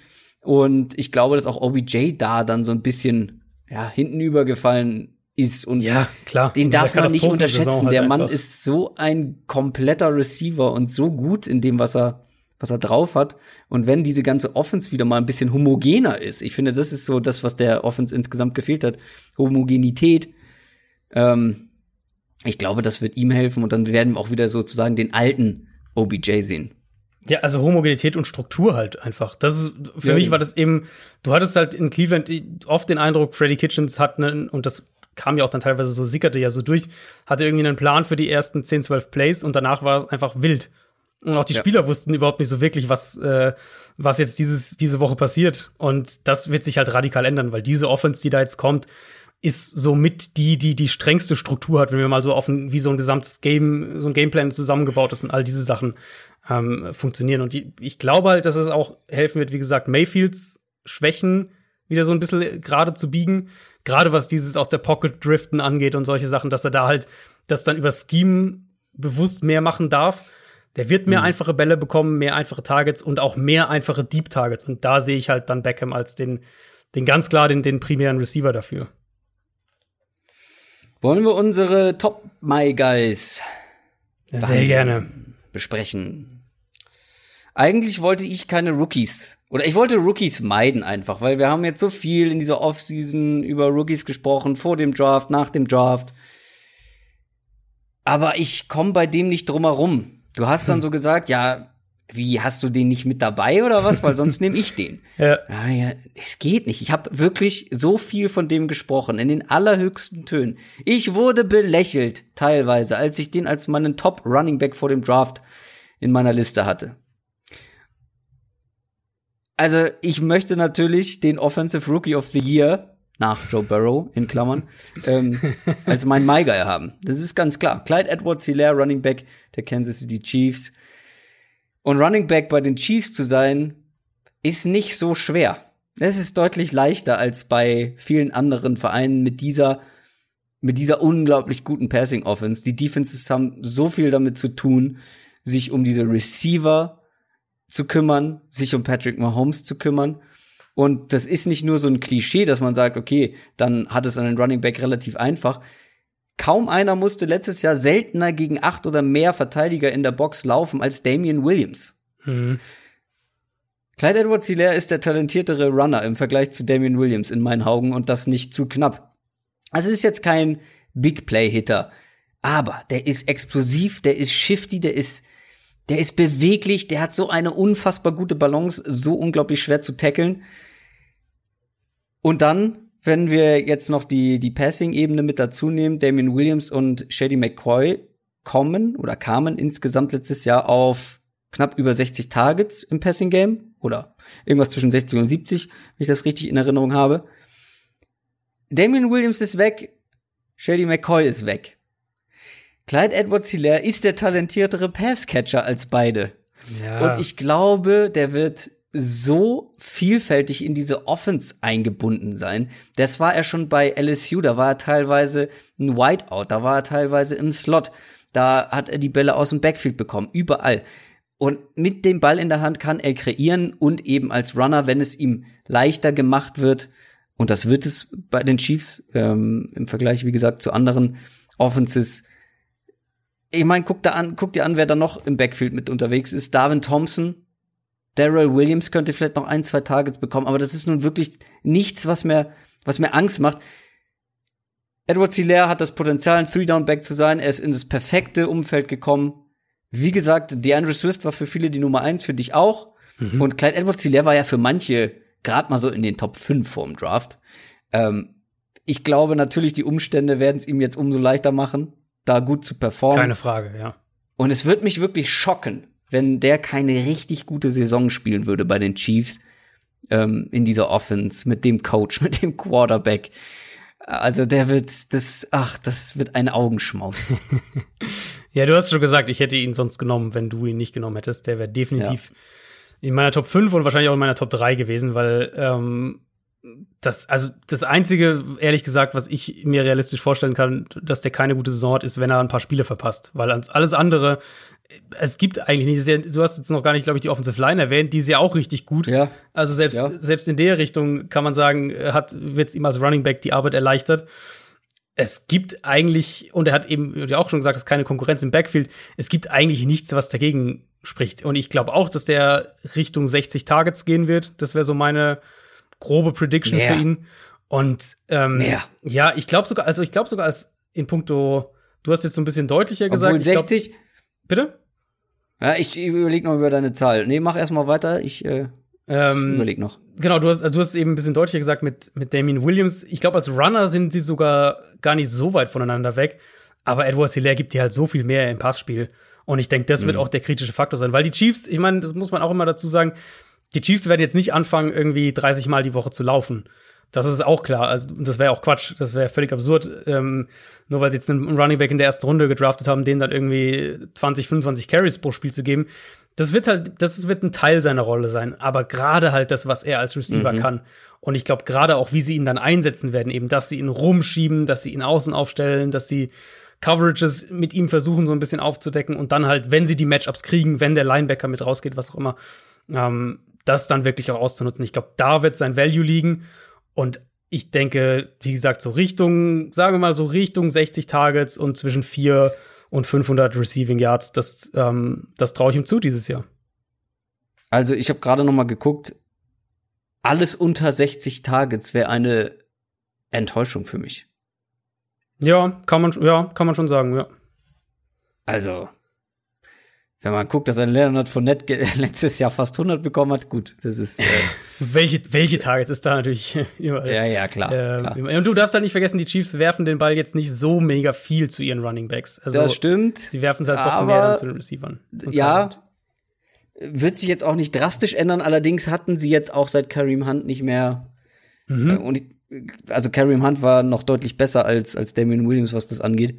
Hat man ja auch letztes Jahr dann wieder bei den Browns gesehen, was Bällefang angeht. Ähm, jetzt haben sie die Qualität eben auf der Position. Keine Frage, keine Frage. Ich glaube halt, sie werden, weil man darf ja, das darf man auch nicht vergessen, Targets, die zu Running Backs gehen, selbst wenn wir zu den von den von McCaffrey oder was auch immer von den Top aktuellen Top Receiving Backs ähm, sprechen, die Targets, die zu den Running Backs gehen, sind insgesamt gesehen sind die weniger wertvoll für eine Offense als die Targets, die, die zu Wide Receiver und Titans gehen. Das darf man natürlich nicht schwarz-weiß sehen, auch klar, ähm, und du kannst mit den Running Backs gewisse Matchups und in gewissen Situationen ähm, kann das extrem helfen. Aber ich glaube halt, die Chiefs werden jetzt nicht das Passspiel drastisch ändern, nee, um Edwards nee. leer aufzubauen. Deswegen denke ich so, nee, sagen wir mal, weiß nicht, was schätzt du, wie viele Targets werden die insgesamt zu Running Backs haben? 100 vielleicht in, auf die Saison gesehen, irgendwas in der Richtung. Und da mhm. denke ich halt, zwischen ja. 60 und 70 werden, werden zu Edward Hilaire gehen. Dann hast du noch ein paar zu Thompson, vielleicht Washington, wenn der das Team schafft, kriegt der noch ein paar. So irgendwie wird sich denke ich, dann aufteilen. Deine Nummer eins. Meine Nummer eins, äh, zum zweiten Mal dabei. Den hatte ich letztes Jahr auch dabei in meiner, äh, mm. in meiner My Guys Folge. Ja, ich meine, ich muss ihn halt hier mit reinpacken, weil vollkommen also, zu Recht, sonst hätte ich ihn auch. Ja, ähm, es ist Kyler Murray, ähm, Quarterback der Cardinals. Ich muss ihn mit reinpacken, weil man zum einen ist es ja eine My Guys Folge, das heißt, es sind die Spieler, auf die man sich ja freut und die man äh, sehen will, wo man glaubt, die könnten eine große Saison haben. Und ja, also sportlich, glaube ich, müssen wir es nicht mehr groß diskutieren. Das haben wir ja ausführlich in der Rookie- und in der Division-Folge gemacht. Inklusive, dass er natürlich gerade aus einer sauberen Pocket noch konstanter spielen muss, dass er noch schneller werden muss, was seine Reads angeht, dass er in der Mitte des Feldes noch besser attackieren muss, all diese Sachen. Aber es ist halt ein Spieler, auf den ich extrem gespannt, gespannt bin, wo ja. ich sehr gespannt bin, wie die Entwicklung, ähm, wie die Entwicklung sich, welche Richtung die Entwicklung geht. Und ich ja, sehe halt, der wird Spaß machen. Genau, das ist halt der, das, das ist halt der Punkt. Und ich, ich sehe eben in der Art, wie er Quarterback spielt, sehe ich halt einfach so diese Zukunft der NFL, was Quarterback-Play angeht. Also das, was Aaron Rodgers vor Jahren auch so ausgemacht hat, was, was ein Russell Wilson, was vor allem natürlich Patrick Mahomes jetzt so herausragend machen, eben diese Fähigkeit, selbst Offense kreieren zu können, indem man, ähm, indem man durch seine Athletik, durch die, durch die Qualität des Arms, den man hat, während eines Plays eben Probleme auf verschiedene Art lösen kann. Kombiniert natürlich, und das ist dann das, wo Murray vor allem auch noch besser werden muss, kombiniert mit einer hohen Baseline innerhalb der Offense-Struktur. Ähm, das Potenzial, so ein Quarterback zu werden, der auf diese Art spielt, ich sage jetzt nicht, dass er von der Qualität her Wilson oder Mahomes erreicht, aber ähm, eben auf die Art Quarterback zu spielen, das Potenzial hat er. Wenn man sich anschaut, was er letztes Jahr schon extrem gut gemacht hat, war das vertikale Passspiel, war ähm, wenn er als Runner eingesetzt wurde. Und dann halt natürlich die externen Faktoren, Jahr zwei in der Offense, Kingsbury hat sich weiterentwickelt, der Andre Hopkins kommt. Also ich, ich glaube nicht, dass Murray jetzt irgendwie MVP wird. Das glaube ich. Ich glaube, das ist Hype, der, ähm, der bisschen zu weit geht. Aber eben für mich, ich glaube, dass er eine, mindestens eine Saison, äh, mindestens eine Top 10 Quarterback-Saison spielen wird in der kommenden Saison. Ja, glaube ich auch. Ich glaube, ich weiß gar nicht, wo ich das gesagt hatte.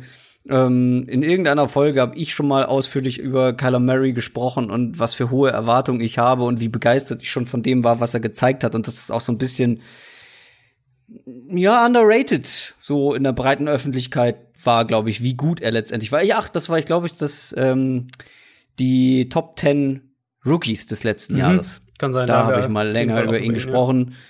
Ja. Ähm, der war, der war verdammt gut und jetzt das, mit dieser Kingsbury Offense ins zweite Jahr mit Hopkins natürlich ähm, und den ganzen anderen Waffen, die eben noch mit dabei sind. Es wird, es wird eine sehr, sehr attraktive, unterhaltsame Offense und weil eben er auch ein sehr unterhaltsamer Quarterback ist, mhm. wie er Quarterback spielt und was ich auch immer wieder auffallend finde, ne, also Mahomes, Wilson, Murray, alles auch sehr talentierte Baseballspieler. Ja, das ist, das ist super spannend eigentlich. Diese, so, was halt auch viel dazu beiträgt, eben, was du mit deinem Arm machen kannst. Ja, genau, also eben genau. aus welchen Winkeln du spielen kannst. Und ich habe jetzt gerade ähm, für, kann ich so einen kleinen, kleinen Spoiler verraten, ich habe jetzt gerade bei, bei Spox für den äh, Saisonstart äh, machen wir wieder so eine größere multimediale Story, die dann auch hübsch grafisch und so weiter aufbereitet wird, wie wir das ja ab und zu mal machen. Und da habe ich jetzt gerade eine Patrick Mahomes Story ähm, eingereicht. Und da habe ich halt ganz viel gelesen von, äh, von, von seinen Trainern, von so Jugendcoaches und Highschool-Coaches und so weiter, die halt wirklich durch die Bank weg sagen, zum einen, er war schon immer extrem gut darin, das, was ich gerade auch gesagt habe, ähm, Probleme zu lösen innerhalb eines Plays, also irgendwas Überraschendes passiert und er findet halt einen Ausweg. Das auf der einen Seite und dann aber halt eben diese Connection, dass man sagt, er hat halt jetzt nicht unbedingt diese Paradewurftechnik, was man vielleicht so als den Standard bezeichnen würde, beigebracht bekommen, sondern es ist von, vom Baseball geprägt und ähm, ja. das muss dann natürlich auch, dann brauchst du auch die Armstärke und so weiter, dass das halt auch funktioniert. Aber dann kannst du halt wirklich auch noch mal dadurch so ein bisschen einen, einen Vorteil in gerade diesen Extremsituationen auf dem Footballplatz bekommen. Ja, das ist auf jeden Fall ein Trend ähm, der sich bemerkbar macht und der vielleicht auch noch ein bisschen ausgeprägter sein wird in den kommenden Jahren.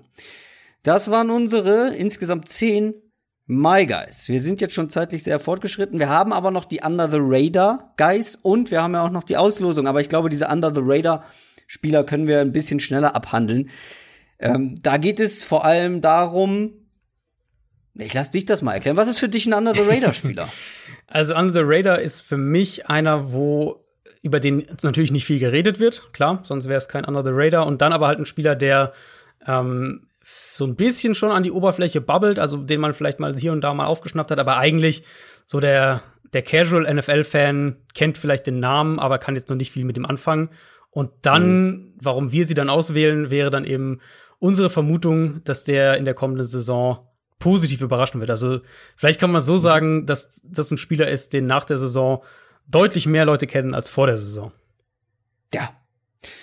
Willst du mal anfangen? Ja, fang ich mal an. Ähm, mein erster Under the Radar Guy ist einer, wo ich gespannt bin, ob du den vielleicht aus Fantasy Sicht irgendwie mal auf dem das, Zettel hattest. Ja? Man muss dazu sagen, die haben wir diesmal nicht abgesprochen. Das stimmt, genau. So, es, kann, wir, es kann ja. zu Doppelung kommen. Und ja, ich habe vorher schon gesagt, ähm, ich sitze gerade noch an einer Royal Fumble Folge zu Fantasy Sleepern mhm. und das sind mhm. ja ähnliche Typen.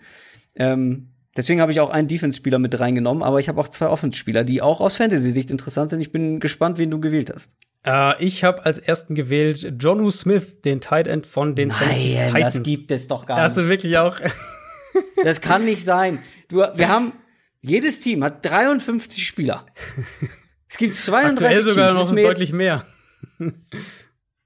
Mhm. Ich habe auch Jonu Smith. Ja, erzähl doch ja, mal, warum äh, der gut. dieses Jahr ein richtig ja. gutes Jahr haben wird. Ähm, also ich, ich glaube, ich habe das Gefühl, dass der aktuell noch relativ unterm Radar fliegt, aber eigentlich ja. sollte das tatsächlich nicht mehr so sein. Ähm, wenn man sich auf letztes Jahr mal anschaut, da hat er nur 44 Targets in der Regular Season, war in der Titans Offense, die jetzt ja eh nicht übermäßig viel geworfen hat, war ja so die Option drei oder vier oder sowas aber war halt schon echt produktiv, was so Yards pro gelaufene Route angeht, war explosiv nach dem Catch, war einer, der viele Tackles auch dann, ähm, also Tackles ausweichen konnte nach dem Catch.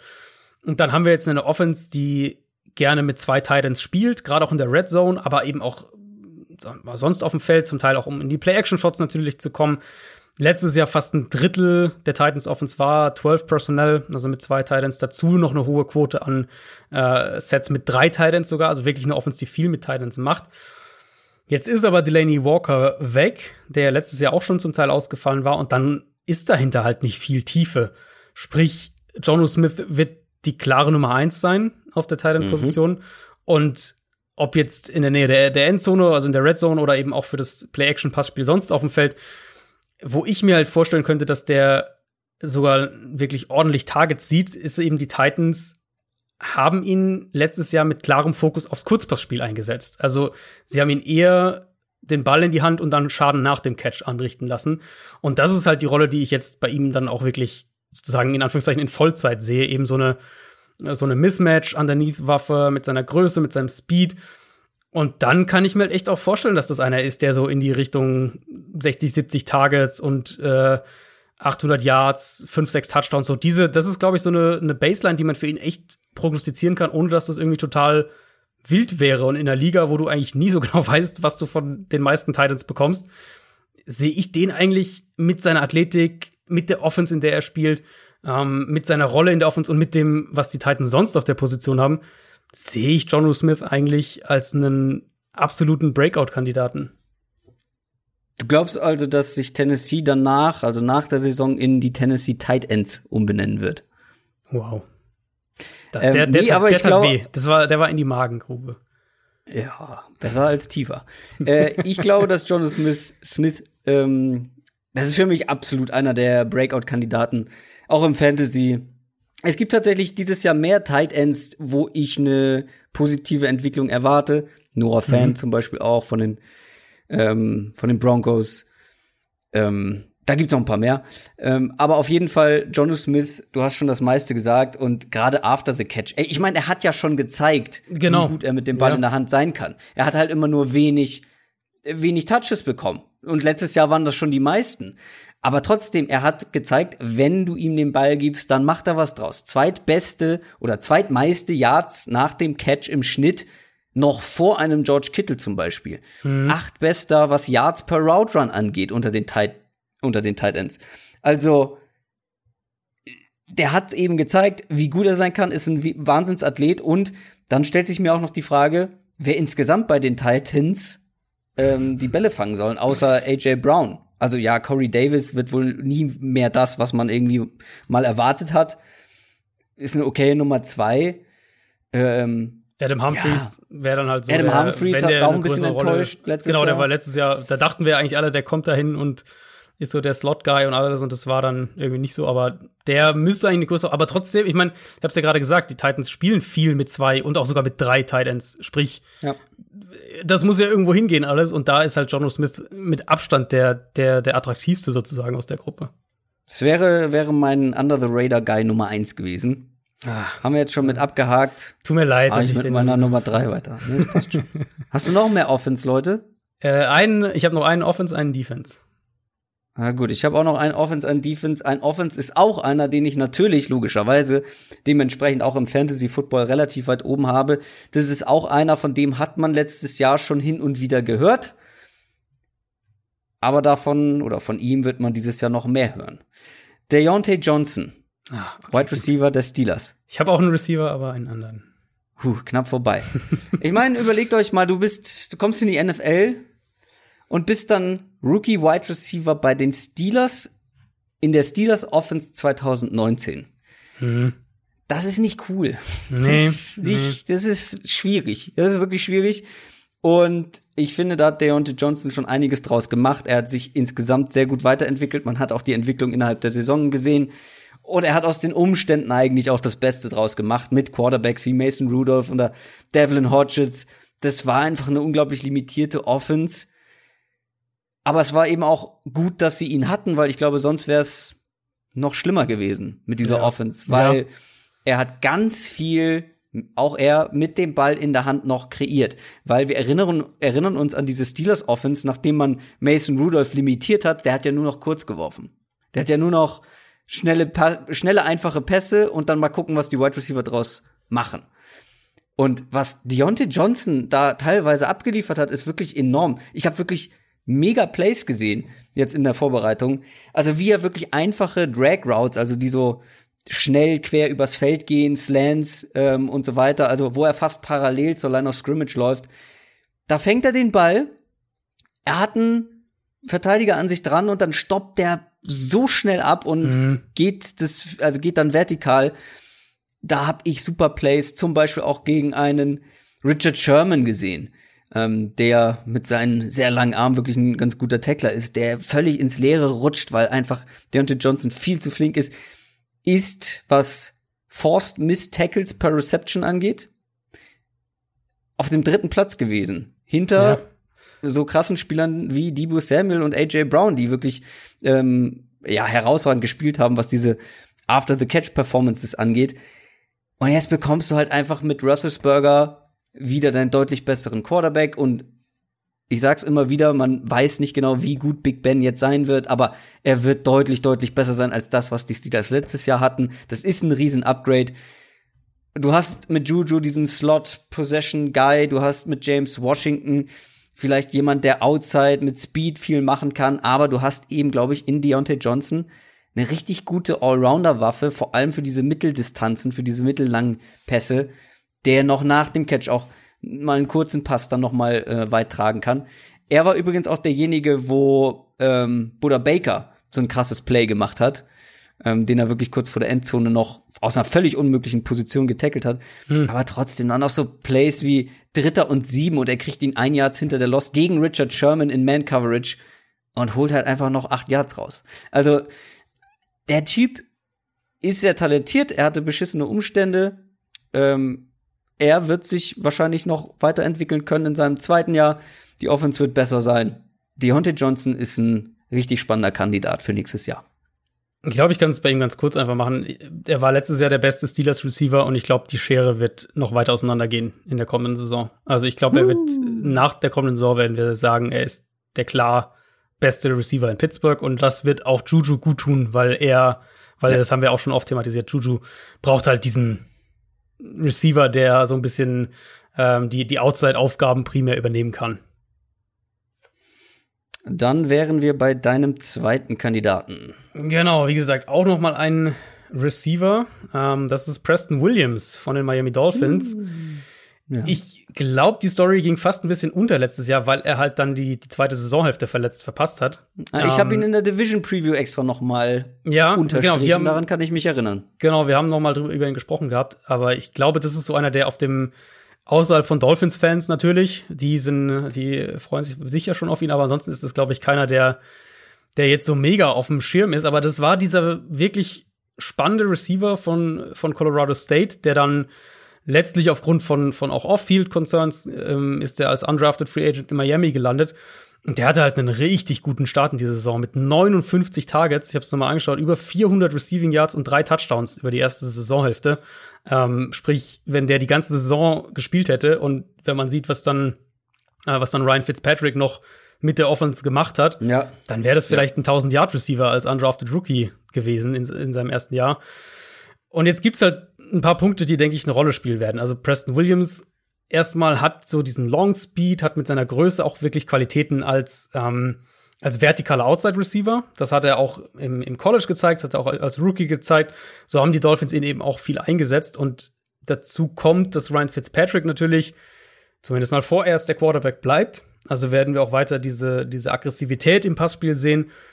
Plus, dass dann so der dritte Punkt, Miami hat halt mit, mit Alan Hearns und Albert Wilson zwei ähm, Corona-Opt-outs auf Wide Receiver gehabt, die ja. vermute ich beide als Starter in die Saison gegangen wären. Wilson sicher im Slot und Hearns dann potenziell als Nummer zwei Outside. Ähm, diese Targets müssen ja irgendwo hingehen. Und mein Tipp ist, dass Preston Williams am Ende natürlich hinter Devante Parker, aber ansonsten glaube ich, dass der echt die Nummer zwei in, in Targets, in Receiving Yards und in Touchdowns sein könnte bei den Dolphins. Also ich glaube, der könnte wirklich eine richtige Breakout-Saison haben. Ja, äh, war tatsächlich bei mir auch auf meiner Shortlist äh, für die Kategorie. Ähm, ist wirklich under the radar. Also passt perfekt äh, zu dem zu dieser Benchmark.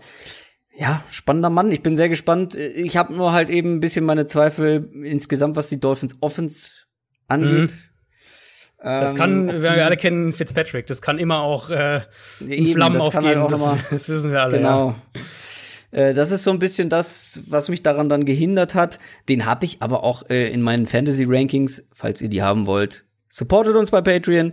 Ähm, habe ich da auch relativ weit oben. Ähm, also höher, glaube ich, als viele andere, ist für mich einer für die späten Runden, mhm. wo man relativ schnell weiß, welche Rolle er in diesem Team haben wird, in dieser Offense haben wird. Ob das wieder aussieht wie am Anfang der vergangenen Saison und wie gut diese Offense sein wird, wird man dann, glaube ich, auch relativ schnell äh, zumindest einen Eindruck bekommen. Ja, ja. Der kann Fantasy Gold sein. Der kann äh, am ja, Ende, am Ende der, also ja, Devonte Parker hat wirklich ein Breakout-Jahr gehabt, aber die können auf Augenhöhe am Ende der Saison sein. Das wird mich ein bisschen wundern, aber ich glaube, er wird halt nicht zu weit dahinter sein. Und Parker musst du ja, also wenn wir jetzt auf Fantasy schauen, musst du Parker ja, weiß ich nicht, Runde 3, 4 oder sowas wahrscheinlich draften. Und Preston Williams kriegst du irgendwie äh, in der vorletzten Runde immer noch. Ja, Devonte Parker bekommt, ja, kommt auf die Liga drauf an. Aber Devonte Parker geht auch relativ spät. Ich glaube, die Dolphins sind insgesamt, da haben viele. Hm. Sollte man, so ihre Zweifel. sollte man zuschlagen, weil ich meine, wenn, wenn Fitzpatrick dann irgendwann alles anzündet, dann kommt halt Tua rein und der ist jetzt ja auch nicht so schlecht. Wenn er fit ist, nicht, nee. Wenn er fit so. ist. So. Runden wir das Ganze ab. Ah, nee, du hast ja auch noch einen. Ich habe aber noch meinen Defense-Spieler. Mhm, ich auch. Beziehungsweise ich auch. es ist eine ganze Defense und ich habe mir einen Spieler exemplarisch rausgesucht, der total unterm Radar ist, weil dieser Spieler hat ein einziges Spiel gemacht und das nicht mal komplett. In der NFL, in seiner kompletten Karriere. Mhm. Jetzt bin ich gespannt. Ich spreche von der Raiders Defense. Ah, okay. Die ist für mich generell unterm Radar ein kleiner Breakout-Kandidat. Zumindest erwarte ich ein, eine sehr positive Entwicklung, weil die war wirklich nicht gut. Ich meine, wie oft habe ich drüber gemeckert, über diese Raiders Defense. Aber man hat wirklich sehr gute Arbeit in dieser Offseason geleistet, in, in meinen Augen. Fast einen kompletten Neuanstrich, also Linebacker-Core, komplett überarbeitet mit Corey Littleton und Kwiatkowski. Also da haben wir oft drüber gesprochen, dass diese Linebacker wirklich von worst to one of the best gehen ja. könnte. Gerade in Coverage, ja. Cornerbacks wird man auch eine große Veränderung sehen. Da kommt jetzt Trayvon Mullen in sein zweites Jahr, der sich wohl im Camp wohl äh, ganz gut entwickelt, hatte jetzt nicht das allerbeste Rookie-Jahr. Prince Mukamara hat man geholt und Damon Arnett, Das mhm. ist ja der im College der Partner sozusagen von Jeff Okuda gewesen. Ja. Und da waren viele überrascht, inklusive uns, dass die Damon Annette so früh gedraftet haben. Hört man jetzt auch viele positive Sachen im Camp, sogar, dass er vor Prince Mukamara sein könnte in der Hackordnung. Lamarcus Joyner ist noch da, der hat jetzt viel im Slot gespielt. Ich hoffe, dass der vielleicht mehr wieder auf seiner Free Safety Position eingesetzt wird. Apropos Safety, auch alles neu, Demarius Randall geholt. Und hier ist mein Under the Radar Guy, Jonathan Abram. Hm. Wer sich noch dran erinnert, First Round Pick 2019 gewesen, im ersten Spiel dann schwer verletzt, komplette Saison verpasst. Alles, was man so hört, also ich meine, der war schon während der letzten Saison ist der schon überall aufgetaucht, wo er auftauchen konnte, sämtliche Interviews gegeben. Ein unterhaltsamer Typ. Der war doch so ein Hard Knocks. Äh, war der nicht so ein Hard Knocks Guy? Ja, ich guck das doch immer so wenig. Ich meine, das wäre, ich meine, vielleicht, ich glaube. Kann ich mir sehr gut vorstellen, weil ja. der Typ ist wirklich unterhaltsam. Der Typ ist eine, ist eine Quasselstrippe. Ähm, der hat ein großes Maul und das ist auch das, was man jetzt so hört. Der bringt gute Laune in den Locker Room soll ein mega beliebter Typ sein, gleichzeitig ein Leader, äh, nicht nur so eine Quatschbirne und vor allem auch sportlich ein Upgrade sein. Soll, wie gesagt, einen richtig guten Eindruck machen. Da muss man, Training Camp News ist immer so, ne, mit bisschen mhm. mit Vorsicht mhm. genießen, aber der soll wirklich ein Tackle nach dem anderen liefern und für mich wäre es auch keine Überraschung, wenn er das dann auch dann in den richtigen Spielen macht, in der NFL macht. Ist halt mehr so der Box Safety. Hard Hitter, auf jeden Fall. Bitte? harter Hitter auf jeden Fall. Das war ja. College wie so ein, einer, der wirklich so, so Monster-Hits äh, abgeliefert hat. Genau, und äh, wie gesagt, was man so hört, da soll er dran einsetzen, aber trotzdem ihn so als Box-Safety dazu, Demarius Randall oder LeMarcus Joyner irgendwie in der Rotation dahinter oder wie man Joyner auch eben einsetzt. Keine Ahnung, aber ich bin sehr gespannt auf diese Secondary. Pass Rush muss man dann mal schauen, aber ich glaube, diese Defense wird ein deutlichen Sprung nach vorne machen und Jonathan Abram darf man nicht vergessen, der könnte, äh, der könnte tatsächlich einer der besten Spieler dieser Defense dann insgesamt am Ende des Jahres sein. Ich finde die Defense super spannend. Ähm, und ich bin halt echt gespannt, wie sie, du hast jetzt dieses Personalpuzzle ja mal so ein bisschen ausgelegt. Ich bin halt sehr gespannt, wie sie es am Ende angehen.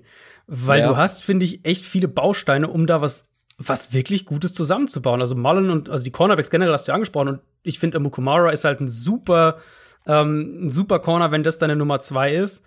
Wenn du dann aber einen Rookie hast, der sogar noch besser aussieht als er, dann umso besser. Mhm. Dann hast du da sogar noch eine Tiefe, ähm, wo, wo du irgendwie mitspielen kannst. Die große Frage für mich ist halt eben, wie sie diese Safety-Nickelback-Situation lösen. Und ich hoffe, dass sie halt Joyner und Abram auf Safety spielen lassen und Mick Robertson dann im Slot startet. Das war ja eh so ein Draft-Man-Crush von mir. Ähm, ja. Den mochte ich extrem. Zu Recht, zu Recht. Gela ja, ja, stimmt, du mochtest den auch sehr genau. Ich glaube auch, dass das einer ist, der, der schnell in der NFL Fuß fassen kann, weil der halt für diese Slot-Corner-Rolle ist der halt gemacht einfach. Äh, auch wenn er doch selbst dafür recht klein ist, aber trotzdem. Ähm, ja, und deswegen wäre das halt so meine Sorge, dass sie irgendwie da Spieler auf Position lassen, die nicht ideal für sie sind.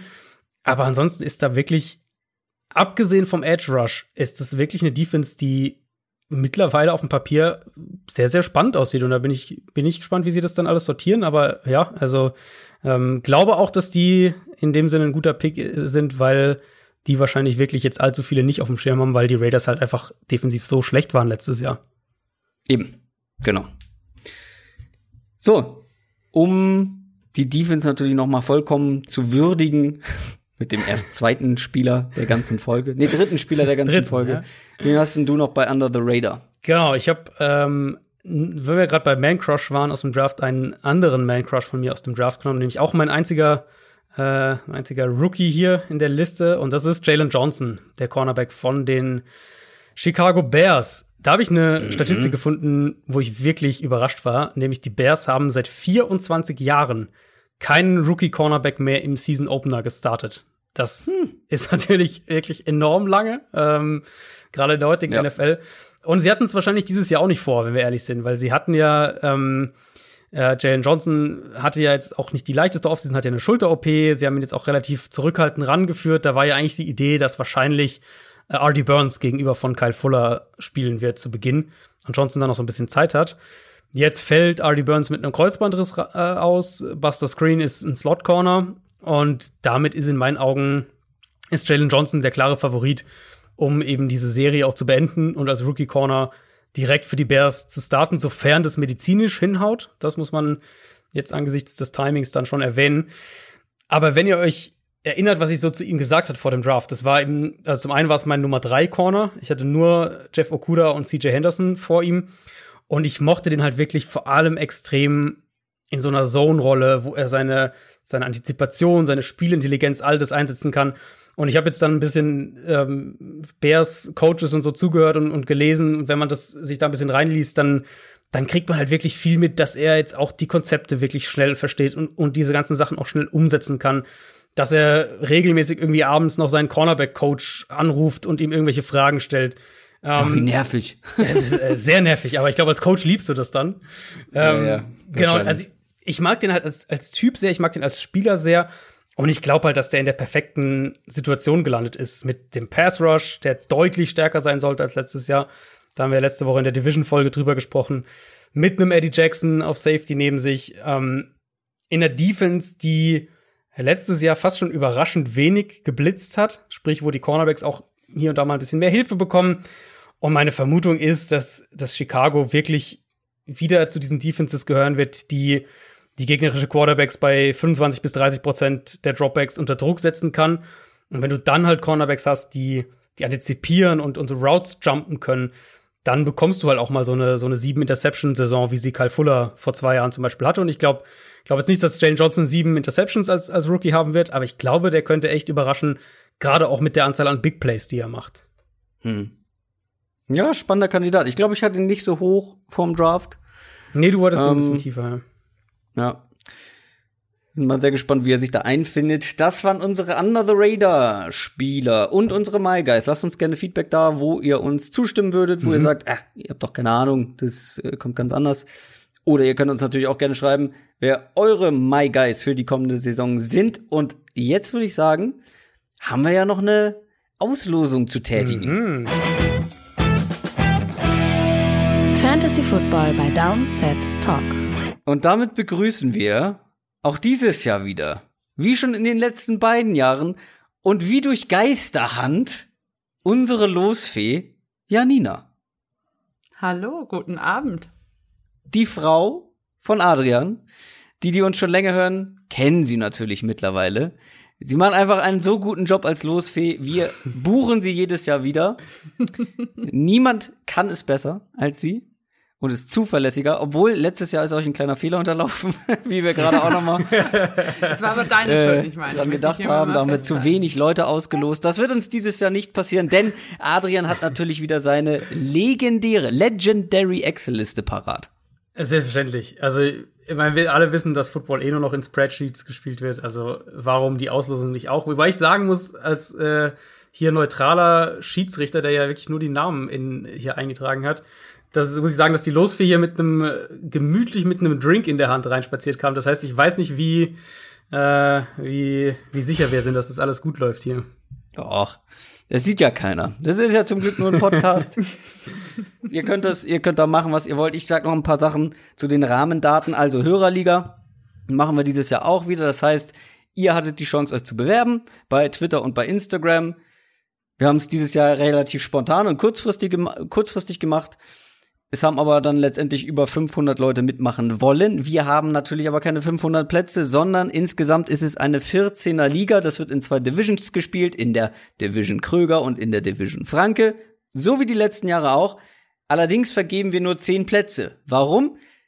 Adrian und ich sind mit dabei. Logischerweise, ihr sollt ja gegen uns spielen und euch mit uns messen können. Da sind schon mal zwei weg.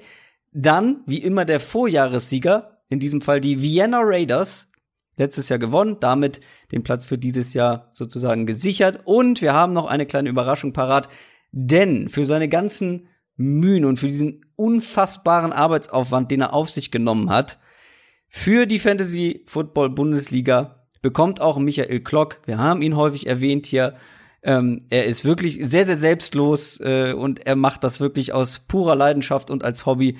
Und wir haben gesagt, der Mann hat sich sowas von einem Startplatz in dieser Hörerliga verdient. Das ist das Mindeste, was wir machen können. Und deswegen ist Michael Klock auch noch mit dabei. Sprich, wir haben zehn Startplätze zu verlosen. Und wir haben Twitter und wir haben Instagram. Das heißt, von jeder Plattform werden fünf Stück am Ende mit dabei sein. Und jetzt, liebe Janina, übergebe Ja, ich das Ganze mal an dich beziehungsweise an euch.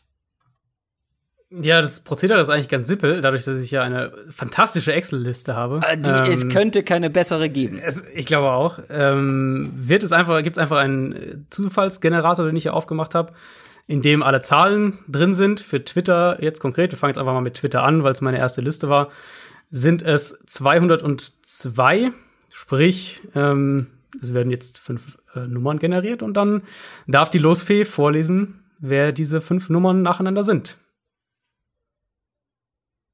Dann zieht doch mal den allerersten Kandidaten von Twitter. So, okay, ich generiere die erste Nummer. Und das ist die 136. Und hinter dieser Zahl verbirgt sich Benedikt Jacobi, at Benji Jacobi. Herzlichen Glückwunsch. Herzlichen Glückwunsch. Der Startplatz in der Hörerliga gehört dir. Kurze Zwischenfrage. Einfach, dass man äh, Dinge ausschließen kann. Was für ein Drink äh, wird gereicht heute? Der Drink hat ein bisschen eine, eine Backstory. Und zwar waren wir neulich in der Metro Getränke kaufen und ich habe, glaube ich, die teuerste Limo, die ich je gekauft habe, gekauft. Das ist irgend so eine fancy Rosenlimo.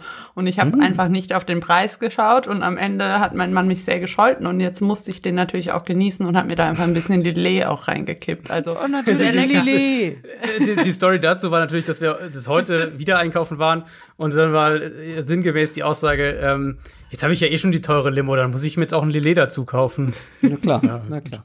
Klassiker. Ich finde es schon logisch. Äh, So, bisschen Zeit überbrückt für die Nummer zwei. Kommt, glaube ich, wieder dann von Twitter, ne? Wir machen jetzt erstmal Twitter durch, oder?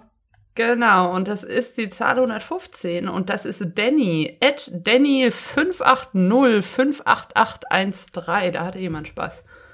Ah, Super catchy Nickname auf jeden Fall. Aber herzlichen Glückwunsch für den Platz in der Hörerliga. Schon zwei Bennys, glaube ich, ne? Oder war es andere Benjamin? Wie auch immer. Lass uns lieber zur Nummer drei kommen. Das ist die Nummer 72 und dahinter verbirgt sich Paul Schochow at Paul-SC96. Auch an dich. Herzlichen Glückwunsch. Wir machen gleich weiter, damit wir das nacheinander staccato abhaken hier. Genau, das ist die Nummer 138 und das ist Fraktion Augen zu. At Fraktion Augen zu. Ja, das ist doch Gefällt mir. Fraktion Augen zu. Ähm, hilft beim Fantasy nicht unbedingt, aber wir werden sehen, wie Fraktion Augen zu performen wird im Fantasy Football dieses Jahr. Ich glaube, wir haben jetzt vier von Twitter, fehlt noch der letzte. Richtig, und das ist die 89 und der hat tatsächlich nur ein Smiley als Namen. Das ist Ed Fabu mit 3 U. Ich erinnere mich sogar, das war ein dieser Smiley mit dem mit der Sonnenbrille auf, den man leider so nicht in Excel darstellen kann. Aber Schade. jetzt weiß er Ah. ja, wer er ist. Doch, gut, nicht, so, alles doch, nicht so, da, doch nicht so geil, deine Excel-Liste. Ja. Damit hätten wir Twitter abgehakt. Gehen wir rüber zu meiner Lieblingsplattform. Nee, stimmt gar nicht. Ich finde Twitter fast besser. Äh, gehen wir rüber zu Instagram, äh, wo tatsächlich noch ein paar mehr Leute sich beworben haben. Wer uns da noch nicht folgt, das auf jeden Fall nachholen. Da gibt's auch gerne mal den einen oder anderen Livestream zu verfolgen. Wer ist denn Kandidat Nummer eins aus Instagram? Kandidat Nummer 1 trägt die Nummer 83 und weil sich über Instagram so viel mehr Leute beworben haben, muss ich da eine Weile scrollen. Ähm, und zwar ist das Aprakagawa. ich hoffe kein BVB. Ist das der Lillet oder? Nein, das ist nicht der Das ist Lillet. richtig, ne? Das ist Aprakagawa. Ah ja. Glückwunsch zum Startplatz in der Downset Talk Hörerliga. Next one. Richtig. Next one ist die Nummer 79. Das ist IGW 1899. Das Ich sind glaube alles, LGW. Oder Ich glaube LGW. L, ja. das LGW. sind, sind aber auch keine kreativen äh, Kürzel, die wir da heute auslosen. Aber trotzdem, das zählt Okay. nicht. Äh, es zählt die Teilnahme und die bekommt auch dieser junge Mann oder diese junge. Frau. Das wissen wir in dem Fall nicht. Das, der, die nächste ist Marvid Dyer. M- Mit Wie? Y. Marvid Dyer. Hm, Glückwunsch, Marvit. Marvit? Marvid. Mhm. Auch spannend. Ähm, ja. Kommen wir zu Nummer drei von Instagram. Ich kann gar nicht werten gerade. ähm, so, das ist N-Niklas99.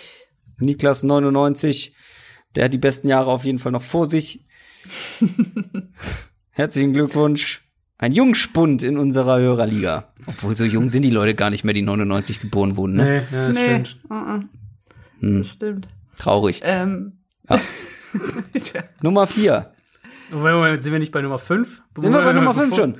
Bevor sich das klar, das, das, genau das ist uns nämlich letztes Jahr passiert, nur in die andere Richtung. Aber ich dachte, wir wären jetzt schon bei Nummer 5, ehrlich gesagt. Habt ihr es euch aufgeschrieben? Nee, du nee. bist der Schiedsrichter. Ja. also ich dachte, wir wären schon bei der Nummer 5. Oh, Kinders, nee. Okay, dann äh, lass mich mal überlegen. Wir hatten der, der so ähnlich klang wie, der, es war, wir hatten Benny, wir hatten dieses komische Kürzel, wir hatten Marvit.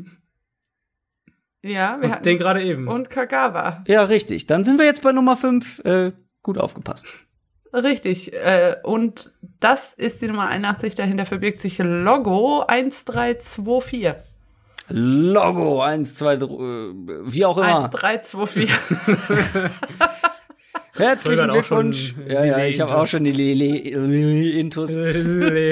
Herzlichen Glückwunsch äh, zu euren Startplätzen in der Hörerliga. Am besten, ihr meldet euch einmal bei uns auf der jeweiligen Plattform, auf der ihr gewonnen habt. Dann schicken wir euch einen Einladungslink und dann werdet ihr vernichtet. Von uns. Und äh, also zeitnah sollten wir vielleicht dazu sagen, weil ja. wenn ich nicht völlig falsch liege, wollen wir kommende Woche schon draften. Also ganz korrekt, äh, weil äh, Adrian und ich sind natürlich viel beschäftigte Männer, äh, die Schwierigkeiten haben, jedes Jahr einen Draft-Termin zu finden, neben den Podcast-Terminen. Ähm, deswegen haben der wir nur einen gefunden. Mit mir noch nicht abgesprochen, muss ich sagen, dieser Termin. der Adrian wird auch schon ganz rot. Es wird ein Autodraft, also wisst ihr alle. ja, ruht er sich auf seinem dritten Platz vom letzten Jahr aus. Ich muss liefern, gebe ich zu. Nächste Woche Absolut. ist Draft, meldet euch schnell, ansonsten wird euer Platz an wen anders vergeben. Also, das soll's für diese Woche gewesen sein. Das war die Auslosung unserer Hörerliga. Jedes Jahr ein großer Spaß, plus unsere My Guys und Under the Radar Spieler. Wie gesagt, folgt uns überall, wo ihr uns noch nicht folgt. Und dann hören wir uns nächste Woche wieder. Mit welchem Programm, Adrian? Mailback? Äh, Mailback, ist völlig richtig. Ist ja die also? äh, letzte Woche vor, vor der Saison dann. Und dann ja, genau. äh, noch eine Folge danach. Also, äh, Mailback, also noch ein Grund mehr, uns auf Social Media zu folgen, denn da werden wir euch nach Fragen fragen für diesen Mailback, die wir dann gegebenenfalls beantworten werden. Also, schöne Woche, schönes Wochenende. Bis Donnerstag. Macht's gut. Ciao. Ciao, ciao. Tschüss.